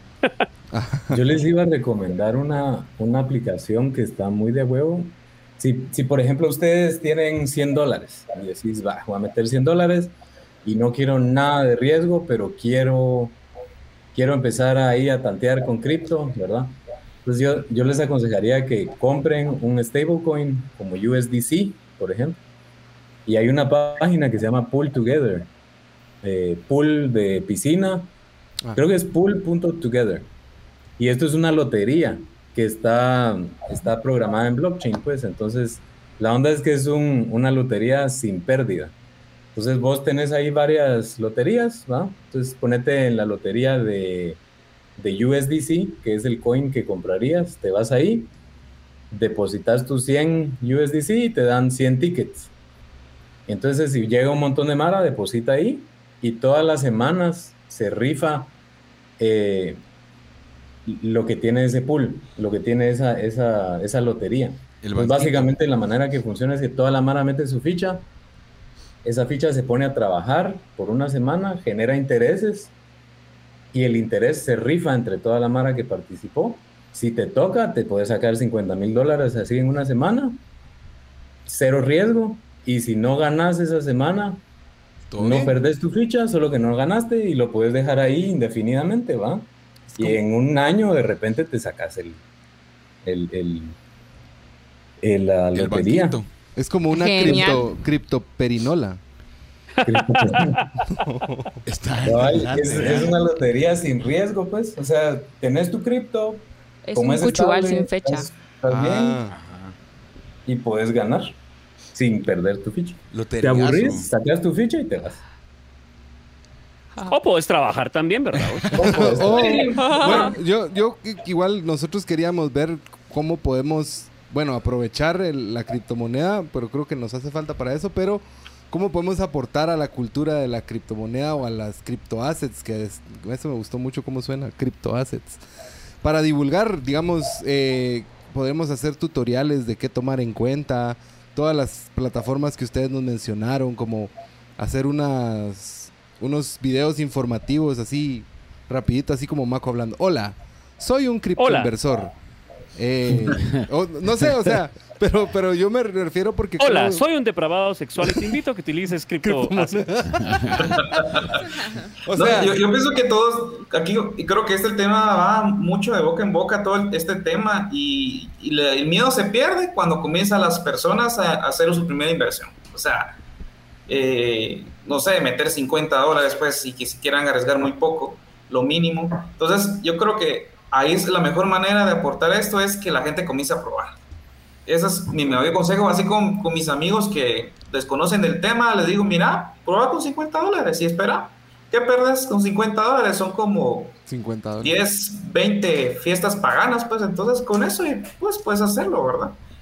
La economía actual creo que solo son dos fiestas paganas. Eh, depende de la fiesta. Depende de una. la fiesta. sí. Fiesta, Depende del tipo, sí, depende de la una fiesta, fiesta depende. pagana y una recuperación de, depende. de Cali- cruda. calidad, no cantidad. ¿va? Sí, sí, eso, eso depende mucho. Pero a mí me gustó lo del, lo del cuchubal loco, lo de la lotería bombástica. Ese, ese pinta bien.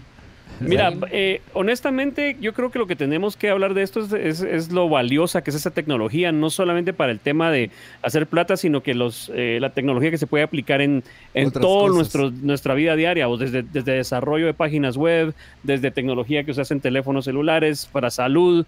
Eh, hay, una, hay una moneda que se llama CureCoin, que lo que están utilizando ellos para el poder de computación es para hacer folding de enzimas eh, eh, y proteínas y poder hacer investigación para curas de cáncer, eh, etcétera. Vamos, o sea, eh, me la estuve investigando, me llamó mucho la atención. O sea, puedes invertir en esto, básicamente estás invirtiendo en el proyecto, no, Ajá. no veas, no veas que tu pisto es para duplicarlo o triplicarlo, sino Sí. que vos estás invirtiendo en un proyecto que te, que te llega y te llama la atención. Por eso es que muchos dicen, hace tu propia investigación. Entonces, cuando hay pregunta, mira, ¿en qué moneda puedo invertir? Mano, tiene que ser la que te llegue al corazón. Por ejemplo, a mí me gustan los chuchos y ahí tengo Dogecoin, babos, porque se me hace una estupidez, una mulada, pero me gusta el proyecto.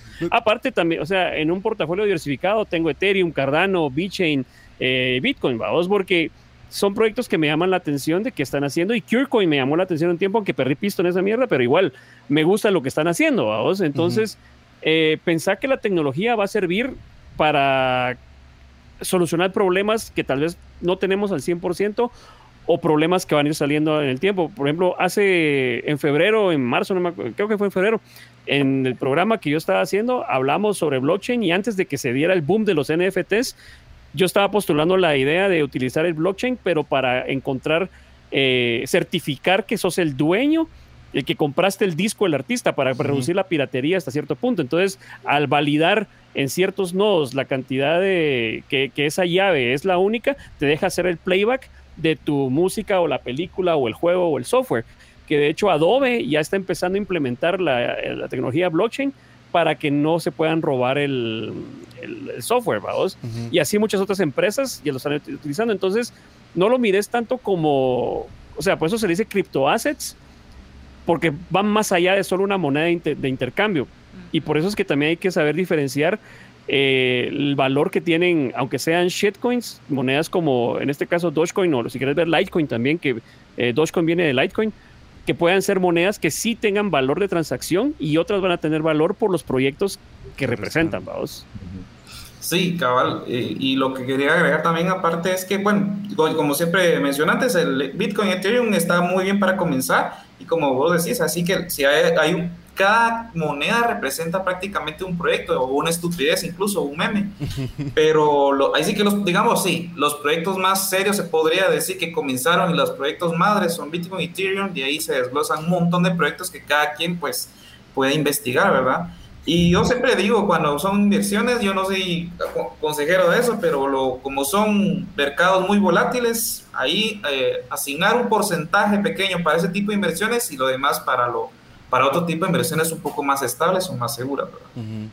Les estoy dejando en el chat eh, el link del CoinMarketCap, que si lo pueden compartir después, porque ahí pueden verificar el listado de todos los proyectos y les da un, un resumen de qué están, en qué están trabajando, quiénes fueron los fundadores, cuál es su cantidad de monedas y hacia qué están orientados. Entonces es una, una buena página para poder ver toda esa información y hacer su propia investigación. Esto quien me, me trae esa pregunta de... Entonces PB podría ser un proyecto que arme algo de blockchain. O sea, nosotros lo que queremos hacer es contenido de valor que, que, que, que ¿cómo es? que divulgue la cultura. Entonces, eh, nosotros hemos hecho un par de proyectitos así leves, súper pequeños, que no, que no, pues, están como nuestra base para de contenido, pero queremos seguir haciendo chivas así engasadas. Entonces, si PB quisiera volverse un proyecto de blockchain o poner una moneda cripto, es, es algo posible, porque Sí, vos puedes detrás. hacer tu token en, en cinco minutos sobre el, sobre el estándar ERC20, ¿verdad? Que es, es de Ethereum. Y sacas el token y lo puedes, la utilización sea para recaudar fondos, para, pues, firmas digitales, no sé, o sea, eso va dependiendo de tu estructuración del proyecto, ¿vamos? pero sí puedes sacar un token. Lo que tendrías que ver es si es algo útil para el proyecto de PB. Tal vez PB es más que no una plataforma de difusión también, vamos. Sí. Ujú. Sí, pues justo. O ahí lo que yo había entendido de ese tipo de proyectos es de que mientras el proyecto aporte más al futuro, pues mejor. O sea, los que están trabajando en innovación de impresión en 3D o en generación de contratos digitales. O sea, porque al final son los mismos temas, ¿verdad? Y hasta tiene sentido que yo voy a invertir en lo que tiene congruencia para mí. ¿verdad? Y sabiendo que alguien más confía en lo que, que. Sí. ¿no? y, y- lo chilero es que con el blog, la blockchain, pues no solo proyectos eh, artísticos se pueden No, eh, incluir o, o empresariales, sino que hasta eh, que haga un impacto a la sociedad. Por ejemplo, estaba escuchando por ahí en una, un grupo de WhatsApp que tenemos solo de, de eso, que se llama AcoCrypt. Hay un proyecto interesante que quiere implementar so- eh, para tokenizar eh, la huella de carbono o minimizar la huella de carbono tokenizando la representación de árboles sembrados. Entonces, un token representa el número de árboles sembrados y mientras, pues obviamente, más, eh, más monedas se van emitiendo, representa todos los árboles que se, que se pueden sembrar o la, la posibilidad de sembrar para eh, minimizar la huella de carbono, ¿verdad? Entonces, igual para eh, fiscalizar las votaciones, también se puede. O sea, se pueden hacer muchas cosas que impacten a la sociedad. Eso es, eso es lo interesante de la blockchain, ¿verdad? Ahí estamos hablando prácticamente de la blockchain. Sí, el- Yo les diría el- también que eh, en términos generales, cualquier problema que vos puedas resolver eliminando a un ser humano en el cual tenés que confiar, ahí puedes usar blockchain. Pero hay, o sea, sí, para Suena propósitos- Skynet. Hay propósitos para los cuales el blockchain no te va a servir porque es muy ineficiente, vas a gastar recursos, fees, o sea, es- hay cosas, no es para todo, digamos. Pero en términos generales, cualquier problema que vos puedas resolver removiendo a un ser humano del cual tenés que confiar, ahí hay, un, hay una oportunidad para implementar algo. Echen a Freddy. ¿Cómo? No, es, Echen a Freddy. es una, es una máquina, ¿no? Y ahorita estoy creando mi blockchain. Eh, en el programa pasado, de- de- cuando hablamos de NFTs, eh, se hablaba de la utilización de los blockchains o la idea de utilización de los blockchains ya para contratos de arrendamientos, contratos eh, de ya hacerlo legal, o sea, hacerlo legal con un peso mayor y más confiable que hacerlo legal aquí en Guate, pues. Sí. ¿Se puede o se lo ven viable o estamos lejos de eso? Sí se puede, pero sí tienes que hacer todo el trabajo de hacer tu white paper de por qué lo vas a hacer y de que tenga sentido el por qué lo vas a hacer. Porque como decía aquel, puedes llegar a, hacer un proyecto, pero te va a incurrir en demasiados gastos y quizás no vas a solucionar el problema que querías solucionar, vamos. Sí, pues. Ahorita hay un modelo que está, que ta- igual que los NFTs, yo siento que es un modelo que viene, que está empezando, eh, que son los famosos DAOs, que son Decentralized Autonomous Organizations. Son sistemas de gobernanza descentralizados en los cuales eh, pues no existe un, no, no es vertical, digamos. Entonces no hay una cabeza que toma la decisión, sino es un consenso. Y el peso de tu voto es cuántas monedas tenés. Entonces hay diferentes modelos de, de votación, eh, de cómo tenés acceso a esas monedas de voto, que son como monedas de, que te dan poder. Entonces, por ejemplo, yo reemplazaría el Congreso y, y- el organismo ejecutivo con un DAO, por decirte algo. Pero para llegar ahí, o sea, falta muchísimo, pues falta muchísimo todavía. Pero sí puedes empezar a implementar, por ejemplo, no sé, algo que querrás descentralizar. La eh, distribución de semáforos. Perdón. No, pues, o sea, la distribución de semáforos, o sea, algo que se quiera descentralizar o de, de ¿Sabes? hospitales. ¿Sabes que es una idea que, que yo tuve el otro día? Porque puta, el tráfico es, perdón, el tráfico es una desgracia, ¿va? Eh, si vos pudieras tokenizar el tráfico y hacer de gamificar de cierta manera, has visto que en Waze te sale unas moneditas que vas agarrando. Si esas monedas que vos vas acumulando en el tráfico, fueran coins que puedes trasladar a tu wallet y crear una economía en torno al tráfico, estarías creando un valor del tráfico. La mar andaría más en carro, entonces. Ah. No, o- o calle. imagínate, por tener estacionado tu carro vas, estás ganando tokens. Exacto. Ah, O por esperar. Esperar la hora pico, ganás. Y, y ya es de Ajá, si no cosa. circulizas en hora pico. Así en el tema de Pokémon Go, más o menos, Ajá. empezás a como empezás a crear dinámicas alrededor de una realidad y eso digamos que eso no te lo resuelve la blockchain eso lo puedes hacer en un app y todo verdad Ujú. pero el chiste es que nadie tenga poder absoluto sobre eso que no venga mañana el dueño del app y dompee 90% de los coins y todos valieron sino que sea un sistema autónomo en el que nadie va a venir a, a, a botar el sistema o a hackearlo sino que como corre en la blockchain, es de todos los usuarios y todos generamos valor.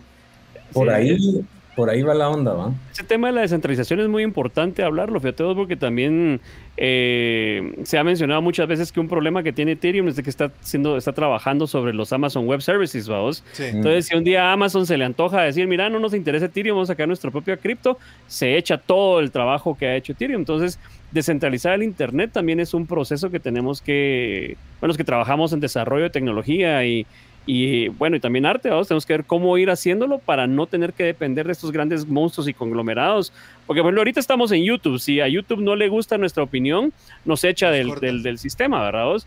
Y Bueno. lo mismo ha pasado en Facebook, lo mismo pasa en, en- en Twitter y pues eh, Amazon Web Services también se la ha hecho ya a varias plataformas, ¿va? Entonces, la descentralización es importante y, y hacia eso va, una Internet descentralizada. ¿Alguno de ustedes no vio esa serie que se llamaba Silicon Valley? Sí, totalmente.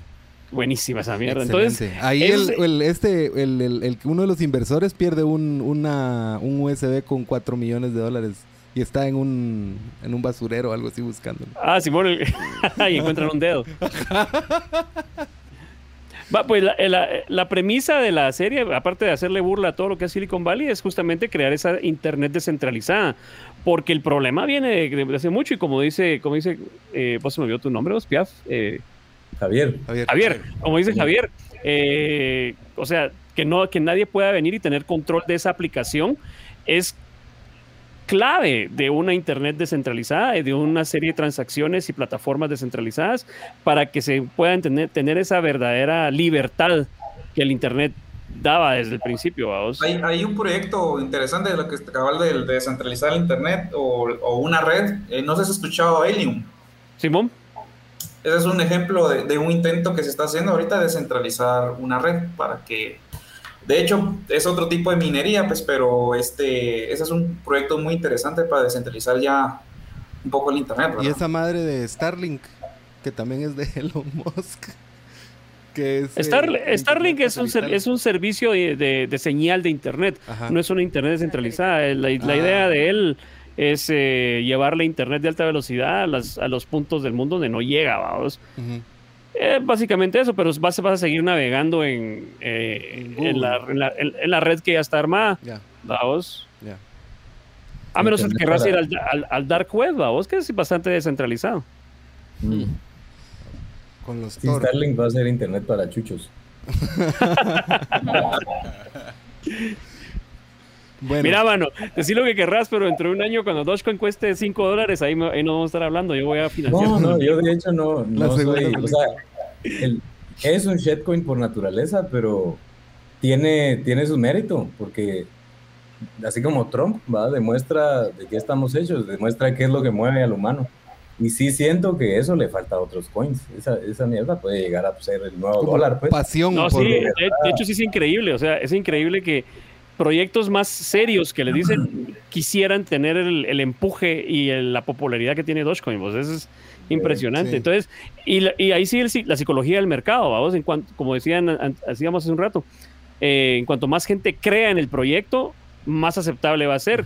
Y la cantidad de gente que cree en Dogecoin, la cantidad de popularidad que tiene, lo hace cada vez como una fuerza casi imparable, ¿va, mano? Solo falta que, que en verdad lo, actual- lo actualicen, ¿verdad? que lo actualicen los, de- los desarrolladores que sí están haciendo trabajo y que se le vea esa función de, de una mon- moneda digital, vamos. Pero ¿hay alguna característica del Dogecoin que sea peculiar o, o- o- o característica que le haga falta, así como vos decís, por la actualización? Un poco más de seguridad en las transacciones. O sea, de hecho ahorita son, eh, son más rápidas y más baratas porque no tienen los siete niveles de seguridad que tienen las otras eh, monedas, siete o seis, no me acuerdo cuántos son. Eh, tienen que actualizarla para eso, pero ya iniciaron la actualización porque hoy, de hecho ayer ya Coinbase ya la aceptó para, para transacciones normales, quiere decir que ya actualizaron eh, la plataforma y ya es más segura, entonces quiere decir que el proceso sí se está dando. Y de las peculiaridades que tienen es de que corre, pues corre más rápido, vamos. Se ha puesto un poquito más caro por la popularidad que tienen en el precio del gas pero todavía es más barato. Creo que una transacción en Dogecoin es como de un dólar quince, un dólar treinta, eh, y eh, a comparación de otros es, es baratísimo, vamos. Ya, ya. ¿Qué, qué- Aparte que son chuchos, vamos, entonces qué más de que- Sí, totalmente. Es, es un meme, yo siempre lo, lo veo como un meme, pero, pero creo que es parte de su, de su característica. Pero la pregunta del millón, vos cuando te dije Dogecoin lo sentiste familiar, pero cuando te dije Cardano, Nada que ver. Ni lo había escuchado. Creo que no, mencionaron algunos otros cuando hablamos de NFT, pero no es que me acuerde de ninguno tampoco. pero si te dicen Dogecoin sí lo tenés en la punta de la lengua. sí, totalmente. Y quisiera comprarme un poco para, para subirme al tren del mame. Ya vas. Ahorita Ya ya, encima. dentrísimo. bueno, eh, vamos a entrar a una a uno de los segmentos más interesantes que El tenemos. cierre. El cierre del programa, pero una de las cosas que nosotros le preguntamos a nuestros invitados siempre es que nos pudieran decir qué significan las letras PB. Luego de que ya tuvieron interacción con nosotros. Para ustedes, para ustedes. Para, para ustedes, ¿qué significa eso? Eh, Pa' que- ¡Oh! De una vez anotada. Ya, esa es tu respuesta No, no, final. no. Pero Está bien. Pero Está está bien, bien, o está sea, bien. No, no queremos censurar a nadie, igual lo, lo que se te ocurra, pero Lo que salga del corazón. queremos escuchar sus opciones. Yo te voy a dar dos respuestas, la, la seria y la chingadera. Ajá. Y las dos Las- son con palabrotas, la, fijo. La, la- la seria, eh, la seria y mamona es para vos. Sí. Eso. Ajá. Y la, y, y la chingadora, la chingadera es que se te olvidó la H antes de la PB. Una- Human, pa- human papilloma virus, pendejo. Ah. HPV. Sífilis. Como que uno lo tuviera en la mente ese maco. Fuego le decían. Fuego. No, ahí Pero no, hay, sí, digo que es para vos. no hay respuestas eh, equivocadas. No, ninguna. Para vos, Ajá. eh, Edgar, ¿tenés alguna propuesta? No sé, mucha una pista. No, no, no, es, Ah, no, es, es- invención tuya Sí, completamente. lo que vos sintas. No, no, no es nada, cor- no hay correcto ni incorrecto. De, de hecho, yo a la fecha no sé qué realmente significa, entonces... y aquí estoy, pues... Se puede. No sé. Poder de la verdad, no sé, mucha ¡Puta verdad. Pensando madre! inocentemente. No, pero ese es el más fuerte que nos ha- el concepto Poder más fuerte verdad. que nos han dado. Y coincide con esto que encontramos en internet. Vamos a ver. Sobre papiloma. Son, son, ¿qué- qué es Papilloma eso? virus. Acercalo. Esos esos son curas, melano. Son padrecitos. ¿Qué dice? ¿Qué es? Padres, padres de la verdad. Utilizan el mismo Ah. hashtag que nosotros. Todos somos Pa- PB. Pastoral vocacional. Ah, la mierda. Ahí Pastores está, eh. vergudos. Ah, no, perdón. Eso Pastores no, vergudos. No tenía que decir eso. O puede ser Pipe Voraz. Qué boras. El, el del- el de los padres, el de los padres, ¿o qué? Sí. Ufa. Ey, pero ese pura verdad. ¿Cómo dijiste? Eh, ¿Cuál? Poder de la verdad. Poder de la verdad. Poder de la verdad, no sé, pensando inocente. Imagínate qué inocencia la mía, ¿verdad? No, pues está bien. No. yo, yo siento que está Todo está adecuado. Eso es una persona observadora. Edgar, te voy a pasar a un sitio para que se quite la inocencia. pero- ya, ya- ya- ya lo estabas pasando atrás. estabas- Ajá. Haciendo pausa. Pausa. Se llama Pastores Veraces, ¿no? ¿Cómo se llama esa? Esos pastores te quitan la inocencia rápidamente, mira. Javier, Sí, ya después de oír ese, esa, esa, esas sugerencias, ¿cómo, cómo qué se te ocurre? La verdad es que es- el- se me vino también el mamón de para vos. Sí, es, es común, ese, ese lo, lo- Está lo bien. tiran. Y, Lo han y tirado, es, es sí. simpático. Está súper bien. O por voz, ¿va? también puede ser. Por vos. Es- ese pequeño truco no lo habían tirado No, mucho. no, no, no. Pequeño flip flap. pues sí. Ala, qué bonito que. que- Ya me di cuenta que están pidiendo asesoría de marketing. Estos te vamos a dar la factura, Freddy. un jingle. Un jingle. No, es todo no. un proyecto. Es todo un proyecto esto. Y la verdad es que sí, pues nos interesa escuchar lo que, lo que tengan que decir al respecto. Todas sus aseveraciones y sugerencias son valiosas. Tenemos que ver la película también. Sí, Sí. sí. Ah, sí, ahora en es los un- comentarios estaban preguntando por el link para la película. Espérame, déjame. O cómo. pasar el- Ahorita está, es, ya está para streaming full o what's going on? Fíjate que sí está en Amazon y en Apple TV.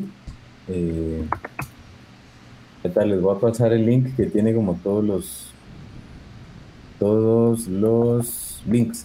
El link que tiene todos los links a todas las plataformas. Ah, es- es- Ah, pues sí. Porque Mientras la verdad es, que tanto- es, es muy de huevo porque esa es una empresa que desarrolló aplicaciones en- para blockchain. Y ellos mismos están distribuyendo la liga, pero está a la par de, de Mara bien pesada, ¿va? Steven Soderbergh, Ujú. David Lynch y Mara así. Entonces está Luz ahí a la par de esas. Qué Buenísimo. bomba, qué bomba. Qué bueno. buen, buen club. Buen Ajá. club. A buen club. Ah, entonces hay que Se echársela, los, sí. se los voy a compartir sin... Es que el internet está... Funky. Estoy bajando otro archivo. Ahí. Tenemos Bajando también de teorías noche. de nombre PB. A ver, Les iba a enseñar que tengo mi. NFT, mucha. Ahí Un- está. Uy, qué bien. Oh, Qué bueno. me gusta. Voy a esperar un par de años y lo voy a vender en unos 50 Ethereum, digo yo. sí, todavía no está en el mercado. Todavía no está. Yo, tra- yo- yo traté de vender un par de tweets minteados, pero nadie ofreció. Yo vi, yo vi ahí que pusiste que estaban a la venta, pero tal vez no. Proba- tan- estaba probando, yo sé que nadie me iba a comprar esa mulada, pero me llamó la atención lo de la minteada de los tweets. Sí, Sí. nosotros quisiéramos poder hacerlo. Eh, Frederick. A ver, Ah. solo antes, Jacobo Castañeda Paz cree que PB significa pasivo virtuoso. Pasivo virtuoso. Uh, yo no sé por qué su- lo veo erótico. Sí. Pero Sí, como- Sí, si es, del- si es del- esos- es del Jacobo, es del Jacobo es erótico, fijo. Sí, ¿verdad? Sí, sí, es erótico. Se lo, o sea, es como está de un lado, pero Pero es virtuoso. Ajá. No, A ver, salu- saludos a Rodrigo Aguilar que cabal dijo do only good every day, Dogecoin, me llega, me llega. Estoy viendo los comentarios. Only good every Luego- day. Ah. Sí, ahí están los comentarios, tenemos más. Susan Frank cree que PB significa pavadas. pa. Pavadas. Badas. Pavadas. Pavadas. Se- dirías, mira, ay, cabal. Sí, sí. Ajá. Puras pavadas. También, a ver, otros comentarios aquí. Dario García dijo Lotería Santa Lucía 6.0 cuando estábamos hablando de Ah, sí, sí, sí. De la perinola. La perinola cripto, Cuchubaléstica. la persona. cripto cuchubal. Vos me disculpas, pueden yo puse faltar- la publicidad de mis redes sociales ahí en pantalla, pero lo siento. Ah, lo Eso pueden me encantó, hacer. te íbamos a Lo felicitar. pueden Qué hacer. bueno. Igual, Que igual. Marco lo- estaba preparado, mira, con la silla tirando luz. Yo venía, eh, tenía una que decía suscríbase. Sí, también, güey. Lo pongo, no, no, no estás a usar. Sí, sí, está bueno. Pero vos tenés un, un podcast o algo así. Tenía, Marco. pero, pero la vida me, me arrebató, entonces ahora tengo que trabajar. Nosotros también, pero también tenemos podcast. No, sí lo tengo, pero parece que no, no, no, no he tenido ganas de sacar programa nuevo. Pero eventualmente voy a agarrar ánimos. Los voy a invitar a todos a que, a que lleguen a mi programa.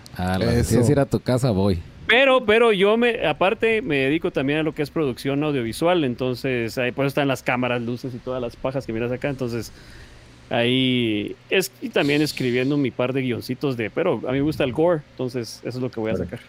Oh. Ya regresaste, ya regresaste al mundo del gore, mi maquis, porque me recuerdo que estabas un poco asustado hace, hace algún tiempo. No, pero lo que pasa es de que eh, eh, no estoy asustado, es que todos han querido que vuelva a ver la de Evil Dead, pero yo la vi cuando era chiquito, entonces me dejó traumatizado, ¿sabes qué quieres que haga?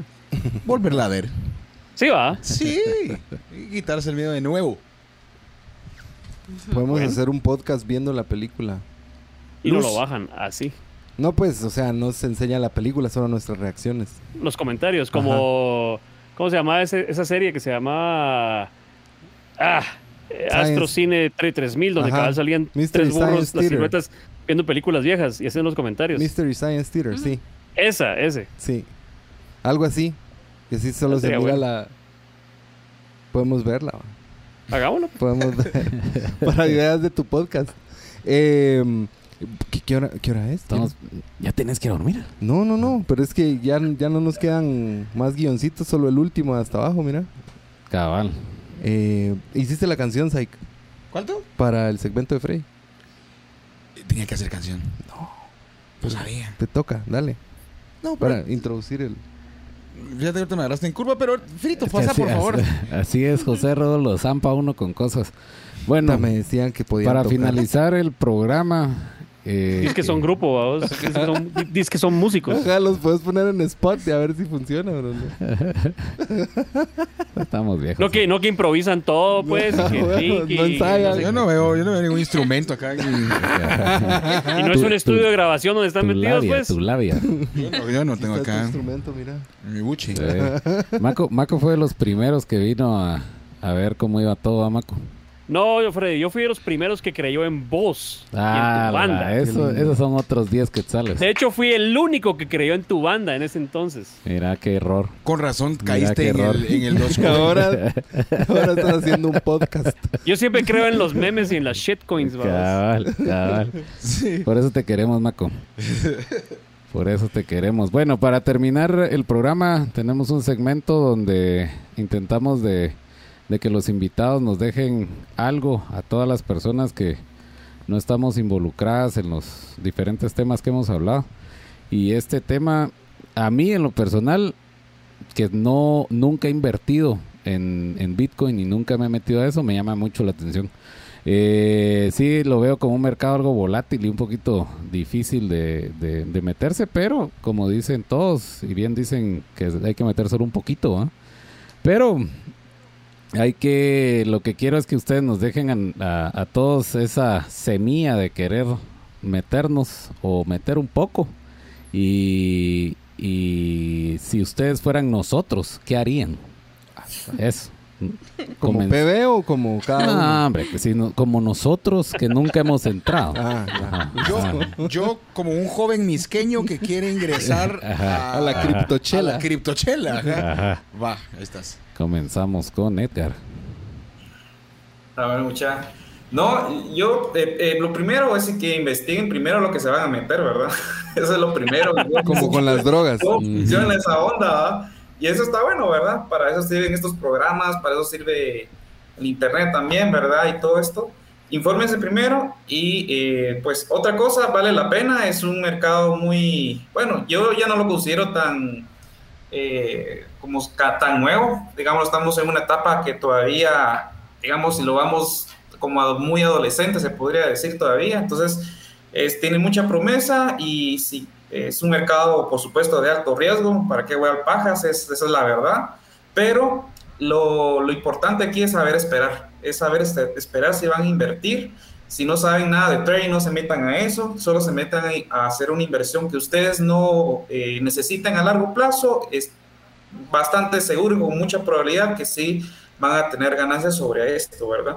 Eh, y no pierdan el miedo, ¿verdad? Pueden con poco dinero, la verdad, pueden, pueden ver resultados a largo plazo. Buena, Muy buena. bien, muy bien. ¿Ya te, te estás animando? Yo eh, casi. Casi, casi.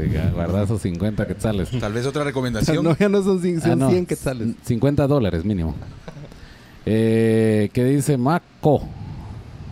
Eh, sí, mira, comparto la opinión de Edgar. O sea, el internet no solamente para ver porno sirve ni para ver OnlyFans, sino que hace tu investigación dil- de que, que, tiene que tienes que hacerla, vos.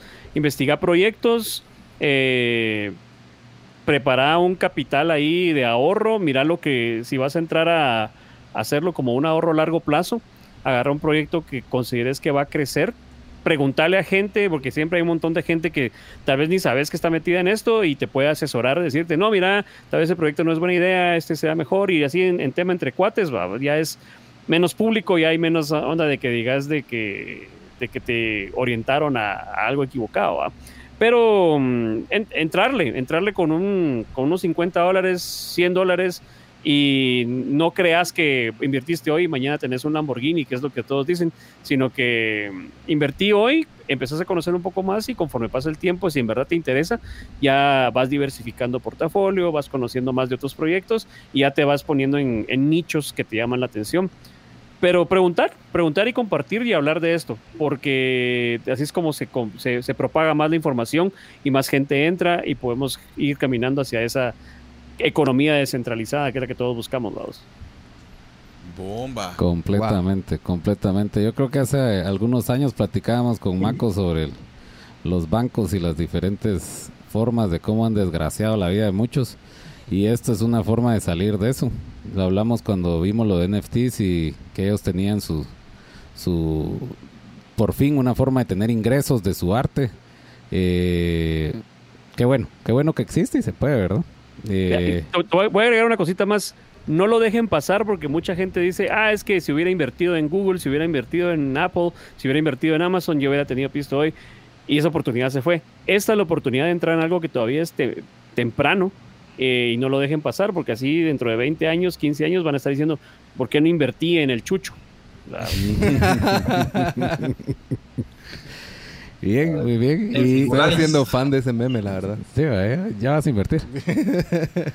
y, y Javier, ¿qué nos puedes decir? Yo creo que aquellos ya, ya dijeron bastante lo que... Ahí está el chucho. yo, yo comparto lo que aquellos dijeron. eh, el fin, el, el- la misión es tener una economía descentralizada porque es mucho más sana para todos. Eh, estaba pensando en algo y se me olvidó ahorita. Fue la, fue la- fue la playera Ah, de sí. Maco. Sí, sí, sí. Así un, un consejo como más puntual. Eh, ajá, después que hicieron su investigación y todo, entonces no lo dejen pasar. Pero creo que una buena, una buena estrategia es no lo piensen, ah, necesito 10 mil para comprar 10 mil ya, sino que comprar este mes 100, comprar el otro mes 100, el otro mes 100, o sea, meterlo en tu, en tu budget. Decir, mensualmente voy a estar comprando cripto. No importa el precio, vos compra. Porque lo que sucede es al final de eso, vos compraste un promedio. ¿va? Tal vez hoy compraste Bitcoin en 60, mañana en 40, de ahí en 55. Y realmente estás como promediando tu compra. Y lo más importante es que sí estás acumulando eh, esos assets. Y creo que no les aconsejaría meter ficha esperando que en dos semanas se duplicó. Porque puede que sí, pero puede que no. ¿verdad? Y las probabilidades son totalmente impredecibles. ¿verdad? No, no hay nada realmente que te dé certeza. Pero creo que así consejo puntual es compren consistentemente y no tienen que tirar una gran cantidad, sino pushitos, pushitos, pushitos. Ahora, y un consejo de seguridad que quiero agregar es de que no le den su pisto a nadie para que se los invierta, porque es, lo, más seguro es, lo más seguro es que se los van a huevear. Oh. En el mismo tema, si querés, mándame tu pisto y te lo invierto. Hablando de eso, ¿ah? Con, na- con nadie que no sea yo. Eh, tenemos comentarios. Ana González Sigüens dice, muy interesante, sigan haciendo más programas de este tema porque mis hijos no me quieren explicar. Ah, muy bien. Yo me- creo, creo que me había dicho que su hijo había comprado Bitcoin hace años o algo así. Cuando acababa de empezar. Ella. Dijo, ah, ya, Sí. ah, y también tiene teoría de PV, Potential Victim. De, de que nos van a quitar nuestro Bitcoin. Puede ser. Sí. Victim de cualquier cosa. Yo ahorita me acordé de un concepto de, de Bitcoin o de, de criptomoneda, o no sé si es de, de Dogecoin, de el HODL. El hold. Ah, hodler. Holder, es que originalmente es hold, o sea, sosténgalo. Pero en la chingadera se convirtió en HODL, que es hold on to dear life. Ajá. Ya, Ese es solo de. Doge. Espérate, pues. No, eso es de todos. Ah, ok. Ahí está el primero, hodl. Ajá. Entonces es eh, sostén- eh, sostenerlo, o sea, o aguantarla por vida propia.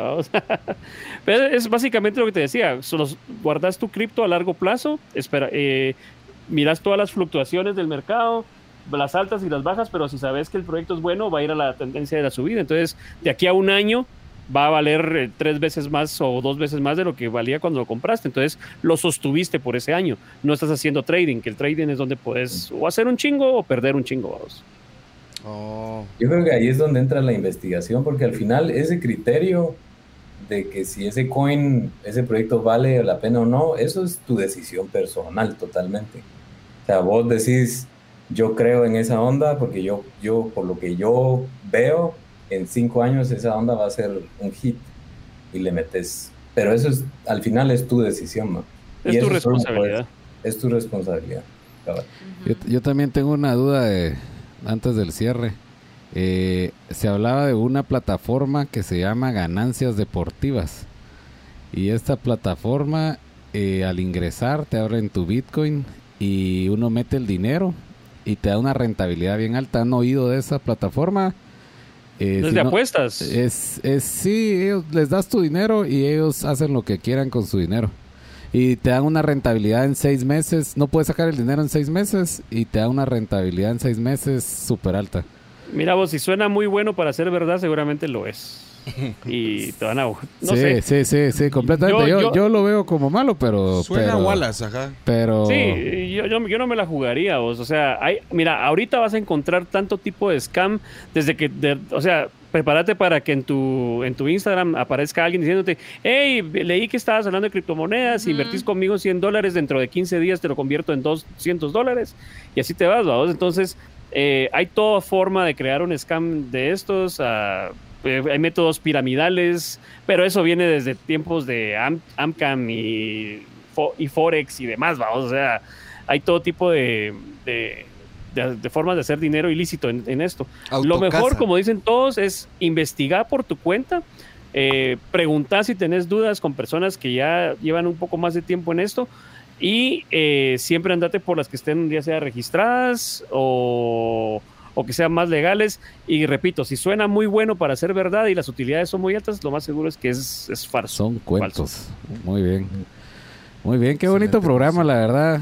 Eh, la mayoría de estos programas que han sido de, del futuro, que es hoy, eh, han sido, se han alargado, pero y todavía falta mucho que hablar, ¿verdad? Pero es eso, cabal. Que hay tanto que, que Hay tocar. demasiadas chivas que no sé de- al respecto, entonces Sí, y lo decía Edgar cuando lo empezar, le hubo el primer contacto con él, que decía de qué quieren hablar, ¿verdad? O sea, podríamos solo Solo de los mensajes que él nos mandó. Sí, solo dedicarnos de hablar de blockchain un programa, pues, y, y de la minería otro programa, y ya, la se vuelve una cosa bien larga, ¿verdad? Pero la verdad es que muy interesante, muy interesante, y nos damos cuenta que estamos viejos, una, y que, que esto de la tecnología es el futuro, ¿verdad? Sí, Y estamos atrasados. el, el Es el futuro es presente, hoy. vos. Sí, cabal, es el presente, cabal, cabal, cabal. El futuro es hoy. Sí, qué, qué informativo, qué bueno que pudimos ir aclarando. Cabal, esta serie de tres creo que lo vamos a ir repitiendo eh, poco a poco porque pues queremos ver igual la evolución del NFT y los la, la cripto el criptoarte que, que pues ellos llevan ahí como con mucha mucha inercia. Eh, igual OnlyFans tanto para explorarlo porque nosotros tuvimos la oportunidad de hablar con alguien que, que expone su cuerpo, pero sin embargo esa, esa plataforma no solo para eso es y no es que lo haga ella por enseñar su cuerpo, sino porque le gusta cómo se mira. O sea, creo que ahí en OnlyFans podemos ver también si va a ser de ombligos, si va a ser de pezones, rodillas. ¿Vos sabías que OnlyFans empezó como una plataforma para bandas y artistas? Ajá. Yo no sabía. Y sí, eh, de hecho fue igual que Patreon, eh, ambas empezaron Ese con la intención de, de, de darle una plataforma para recaudar fondos a bandas y artistas de sus fans directamente. Entonces, ahorita en OnlyFans todavía encontrás varias bandas, eh, eh, autores de libros, Viernes cineastas, Verde. Eh, Viernes Verde, increíblemente. Eh, pero sí, en- encontrás toda esta gama de diferentes artistas porque tienen contacto directo con sus fans y sus fans le proveen eh, como crowdfunding para que puedan sacar proyectos Sí. y contenido exclusivo. Entonces, eh, que, sea, que, que se le haya dado más popularidad a la parte de la, del- de la- de la desnudez y el los cuerpos y los fetiches es parte de las tendencias de lo que hablábamos, que la gente en qué cree más, vamos. Y obviamente es lo que más bulla se le ha hecho, pero OnlyFans hay muchos, muchos grupos, de hecho hay varias bandas de, de metal que están ahí metidas y sí reciben un ingreso constante de sus fans. Deportistas también dice que son los que más han tenido onda. Pero igual querer, queremos ver cómo evoluciona eso y cómo están aprovechando la plataforma que creo yo es muy eficiente precisamente para eso, para darle apoyo a la gente pero también para demandarle que el contenido sea de valor. Así como Patreon, va, donde hay, hay, pa- hay eh, generadores de contenido que te dan un mes de anticipación lo que van a publicar en YouTube, digamos, cosas así. Pero De hecho, de hecho, una tendencia que se está dando, perdón que te interrumpiera ahí, eh, que muchos artistas lo que están haciendo es, es regresando un poco al, al, al inicio del, del- del- del web, creando sus propios sitios en los cuales ponen una plataforma de contenido gratuito y un paywall en el cual pueden ya por suscripción los fans inscribirse al contenido dentro de su sitio. Entonces ya no pasan por una un, un third party, en este caso un Patreon o un OnlyFans, que se queda con comisión, sino que ya es directamente, tengo mi sitio, tengo este contenido exclusivo, lo quieren, pueden pagarlo bajo suscripción y, se, va- y mucha gente está haciendo eso actualmente. Que ese es el futuro de la Internet, de, de- de empezar a descentralizarlo también, vamos, regresarle ese poder a los artistas y a, los, y a todos los creadores de contenido. Sí, no nosotros también queremos empoderar artistas, la verdad. Eh, a mí sí me interesa eso. Y de todo tipo, no solo músicos, sino también como Freddy, que es eh, un... Campeón de yoyo. Se te ve, se te ve. Sí, sí. Mira cuando volteó a ver hacia arriba, así. Estaba buscando mi yoyo si lo tenía por ahí. Y pues cerramos hoy con la criptomoneda, que justo es el futuro del Internet, de la tecnología, de la economía, de todo. Todo. Y, y creo yo que podemos incidir. eh, me gusta eso de pensar de que es a lo que la gente le gusta, a lo que la gente le interesa. Y es que en, lo que la gente cree. Que el- creo que la convicción es algo muy importante y es una cualidad que yo respeto mucho en la gente. Cuando tienen convicción. Convicción es lo que te hará triunfar. Ahí está. Convicción no era una banda de hardcore de aquí de Guate. Suena, suena. Suena, suena, pero no, No, no la pero se llama Tengo convicción, se llama la Eh, banda. eh, no, la banda era Eterna Convicción. Es esa, esa, Ajá, cabal. ajá, ajá. O sea, eso sí es de verdad. Bueno, chicos, pero bomba. Sí. Bomba, yo creo que eh, tenemos Bomba. que tenemos que hacer un casi que temas individuales con cada uno. Podríamos ver eh, seguir con ese tema con Edgar, eh, ver algo de cine con con ¿cómo se llama? con Julio, Con Javier. Javier, Javier y tenemos podemos seguir con Maco. Maco tenemos Con ala, Maco siento que hay- tenemos que hacer unos seis o siete programas. ala, sí. A la gran que aburrido. Sí, solo un programa va a ser de besos de pero Psych. O producir. sea, de cómo son y eso. pero también seis programas, pero de los cuales más de alguna producción va a salir también. Que yo, yo, yo he estado como soñando a que Maco sea colaborador de PB. Yo- Se- seguí soñando, seguí soñando. Como no hablan, yo me enteré de PB hasta que me habló Psych. Fíjate que ya tenía, Maco. ellos tenían tarea de hablarte desde hace mucho tiempo. Pero ¿qué Bueno, te pero- dijimos? Maco no Esos- contesta. Esos, esos trapitos los sacamos después, no le Ah, quitemos el ah, tiempo ah, aquí a los ah, compañeros. No se desconecten. perdón, perdón. Cabal, invitados para- el, el- el drama llama más la atención que se conectan todos. ¿no? Cabal subió a Exacto. 20. Exacto. In Mako we trust. Amén. Mako mintea música, dicen por ahí. Ah, Ma- Maco Minteas Música, ¿cierto? Eh, no, yo soy artista de vieja escuela y sigo trabajando con, por sacar el material en físico. No, no tengo muchas ganas de mintearlo. Tengo mis, mis, mis reservas con el tema de los NFTs, pero eso es tema para otro video. Drama. Imagínate que traigamos a los de criptoarte y cabal te pongan a hablar. Y ya estaban así como gang. Vamos a, a No, encriptarlo. fíjate que a pesar de que sí adopto toda la tecnología y me parece fascinante, hay cierto aspecto en el tema art- artístico con los NFTs que todavía no le encuentro eh, el valor al 100%, pero es un cacho controversial eso, entonces yo sé que mucha mara se me va a tirar encima con ese tema, pero eh, sí creo más que el artista debe sacar su producto físico y entregarlo físico para que sea una experiencia no solamente digital, vamos, y, y creo que nos hemos, hemos desviado mucho a lo digital desde, desde el tema de Spotify hasta el tema de los, de los, de, ¿cómo se llama? De que no sacamos material en físico. Creo que la experiencia de sacar tu disco o tu cassette o tu vinilo eh, eh, le agrega tanto a la experiencia de lo que estás creando a solamente tenerlo en un playlist, vamos. Ujú, Esa es mi opinión, vamos. Listo. Pero son muchos programas igual, o sea, aquí tenemos para rato, pero sí, Maco, que sí queremos que seas colaborador de PB en NFTs o no. y, y pues igual que nosotros tenemos varios proyectos en los que queremos trabajar, etcétera.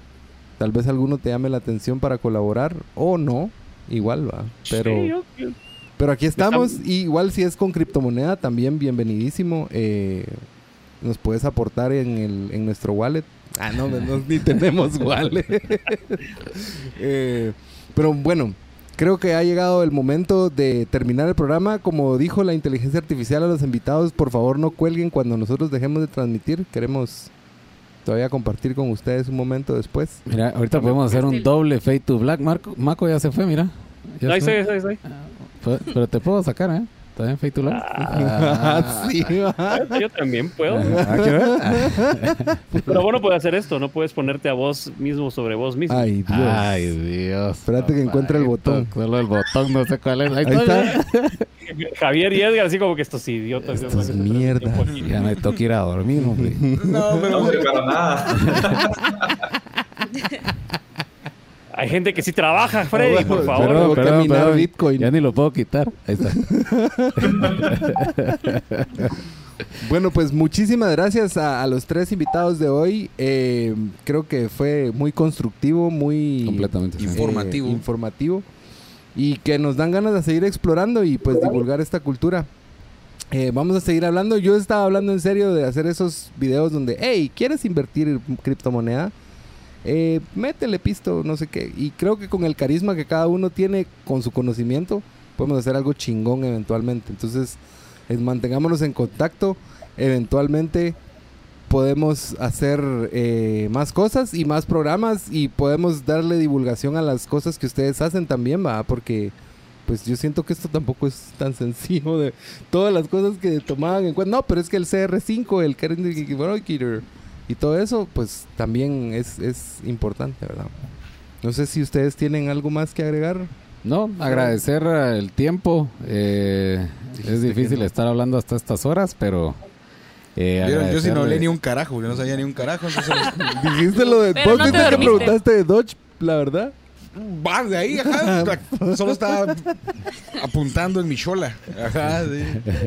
Pero me Eh, gusta. eh, les, les quería agregar, les paso un, un grupo de Telegram de 275 personas Ah, la que cara. hablamos sobre ese tema y ahí pues entre todos nos ayudamos cuando quieran.